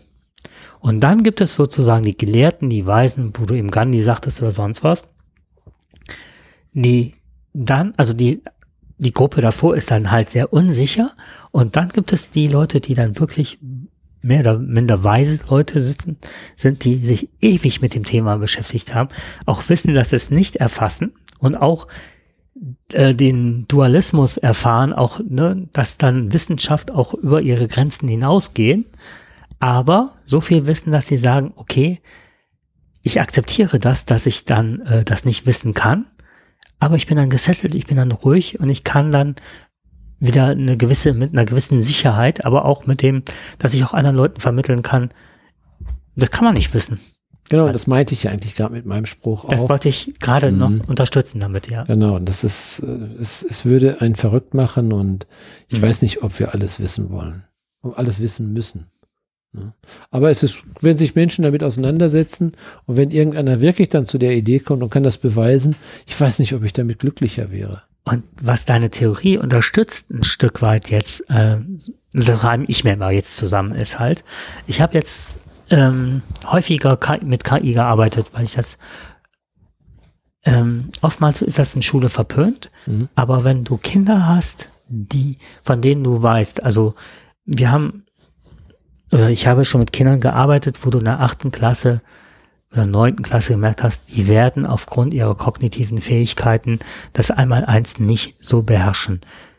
Die können Grundzüge der Mathematik erlernen, aber haben Schwierigkeiten, Kopf, Kopfrechnen und so weiter durchzuführen. Warum dürfen die Kinder den Taschenrechner nicht benutzen? Wenn die an, ans Ende gelangt sind sozusagen. Ne? Genau. Mhm. So, das ist ja wirklich wie Kinder, die äh, körperbehindert sind, einen Rollstuhl nutzen. Genau. So. Und in der heutigen Welt, wer rechnet nicht mit dem Taschenrechner oder so, ne? Du hast ein Handy. Genau, die Grundzüge und da bin ich immer für, solange es irgendwie geht, ja. Aber dann, wenn sie dann dadurch benachteiligt werden, dann mhm. finde ich es wichtig, dass sie einen mhm. Taschenrechner. Ich sehe das mittlerweile mit der KI genauso. Wenn sie lernen, zum gewissen Zeitpunkt, sie haben halt Schwierigkeiten, Dinge zu formulieren, warum sollen sie da nicht eine KI nehmen? Und jetzt habe ich wirklich in letzter Zeit, das ist ähm, eine Gruppe von Kindern, die ein Coolness-Training machen. Die beschäftigen sich gerade mit Themen wie Vertrauen. Was ist mit Vertrauen? Wirklich definitorisch. Was ist Gewalt? Wo wende ich Gewalt an? Was ist eine Definition von Gewalt? Bringen irre Ideen ein, können das Stichpunkt so highlightmäßig benennen, aber nicht formulieren. Und dann gibt man die Themen der Kinder ein, oder die geben die es selber ein, ne? Und die KI macht da riesige, also ich mache mit denen Podcast, ne? Mhm. Und er formuliert einen kompletten Podcast daraus. Und ich frage mich, wie kann eine KI das bewerkstelligen? Und dann gibt es halt so verschiedene Schichtmodelle von KIs. Und es gibt mittlerweile KIs, von denen die Entwickler, die hat sich selber so weiterentwickelt, nicht mehr wissen, die haben eine Idee davon, was sie eingeben, aber wie hat die sich weiterentwickelt und wie funktioniert die? Das kann ich nicht mehr erfassen. Und da wird es ganz spannend werden. Und das könnte, genau, und das ist das Spannende, weil die nicht mehr passiert, das ist wie eine Blackbox. Was mhm. passiert im Innern, wenn die sich weiterentwickelt? Und vielleicht ist das der Beleg dafür, für oder gegen die Matrix. Darauf will man auch hinaus. Ne, mhm. Darauf will man hinaus. Wenn die KI in der Lage ist, so etwas zu entwickeln, woher wissen wir, dass es nicht schon eine KI gibt, die weitaus besser, stärker, größer ist, von einer Zivilisation schon entwickelt, die schon so perfekt ist, die wir noch gar nicht kennen und die sich schon verselbstständigt hat. Und die hat sich genau diese Welt geschaffen. Mhm. Kennst du den Film, wo der, äh, wo der Wissenschaftler so Augentropfen hat und ähm, die eben immer ein besseres Sehvermögen, äh, das ist, Mhm. ich weiß nicht, ob das, ein- das ist ein B-Movie halt, ne? Aber das, den habe ich als Jugendlicher irgendwann mal abends spät bei RTL oder so gesehen. Was mich daran fasziniert hat, war zuerst mal, das war jetzt ganz lustig, der kann zuerst mal Leute nackt sehen. Ne? Die Mhm. verlieren die Kleidung. Klar, dann konnte er durch Mauern gucken. Dann konnte der von hier bis New York gucken, ne? von Deutschland aus oder so. Und er konnte immer weiter, weiter, weiter und konnte dann irgendwann durchs Weltall schauen, je mehr er das intensiviert hat. Und irgendwann sah er Gott. Und dann sollte, war von Gott die Aufgabe, also jetzt reißt er die Augen aus. Aber das ist so auch äh, so dieses, ne? Mhm. Vielleicht entwickeln wir wirklich immer mehr und entdecken die Welt anders, als sie tatsächlich uns jetzt erscheint. Ja, ja, natürlich, genau. Mhm. Darauf, äh, das ist ja diese Wissenschaft, die ja da genau versucht, da einzustellen, um einfach Erklärung zu finden, glaube ich. Mhm. Wir wollen Erklärung haben. Der Mensch ist nun mal eben so. Und ähm, es ist die spannende Frage, wenn wirklich so eine Erklärung plötzlich auf einmal real wird, Mhm. was dann passiert. Aber Der Mor Morpheus in dem Film Matrix war der Schläfer, so der, der Träumer. ja, Und Träumen ist ja oft auch Visionen haben, so, ne? genau. Und Neo ist äh, der Neuanfang. Ja. Fand ich, na. Ich danke dir für das tolle Thema. Ja, gerne. Es, Super schön. Ich fand das auch toll und ich habe gedacht, das würde dir gut gefallen, weil du bist ja wirklich, was das betrifft, bist du viel weiter und viel näher dran als ich. Und äh, ich fand das sehr spannend und auch mit dir darüber zu diskutieren. Ja, vielen Dank. Und ich glaube, wir sind jetzt ganz real fertig. Genau, wir sehen uns in einer anderen Dimension, zumindest Genau. in einer anderen Zeitzone wieder. Ganz virtuell. Okay. Macht's gut. Viel Spaß Ja. beim Hören. Und dir wünsche ich einen schönen Urlaub, Hammer. Ja, vielen Dank. Und äh, ja, mit guten Sachen, mit guten Geschichten wieder zurückzukommen. Sehr schön, freut mich. Bis dann. Bis dann. Tschüss. Ciao.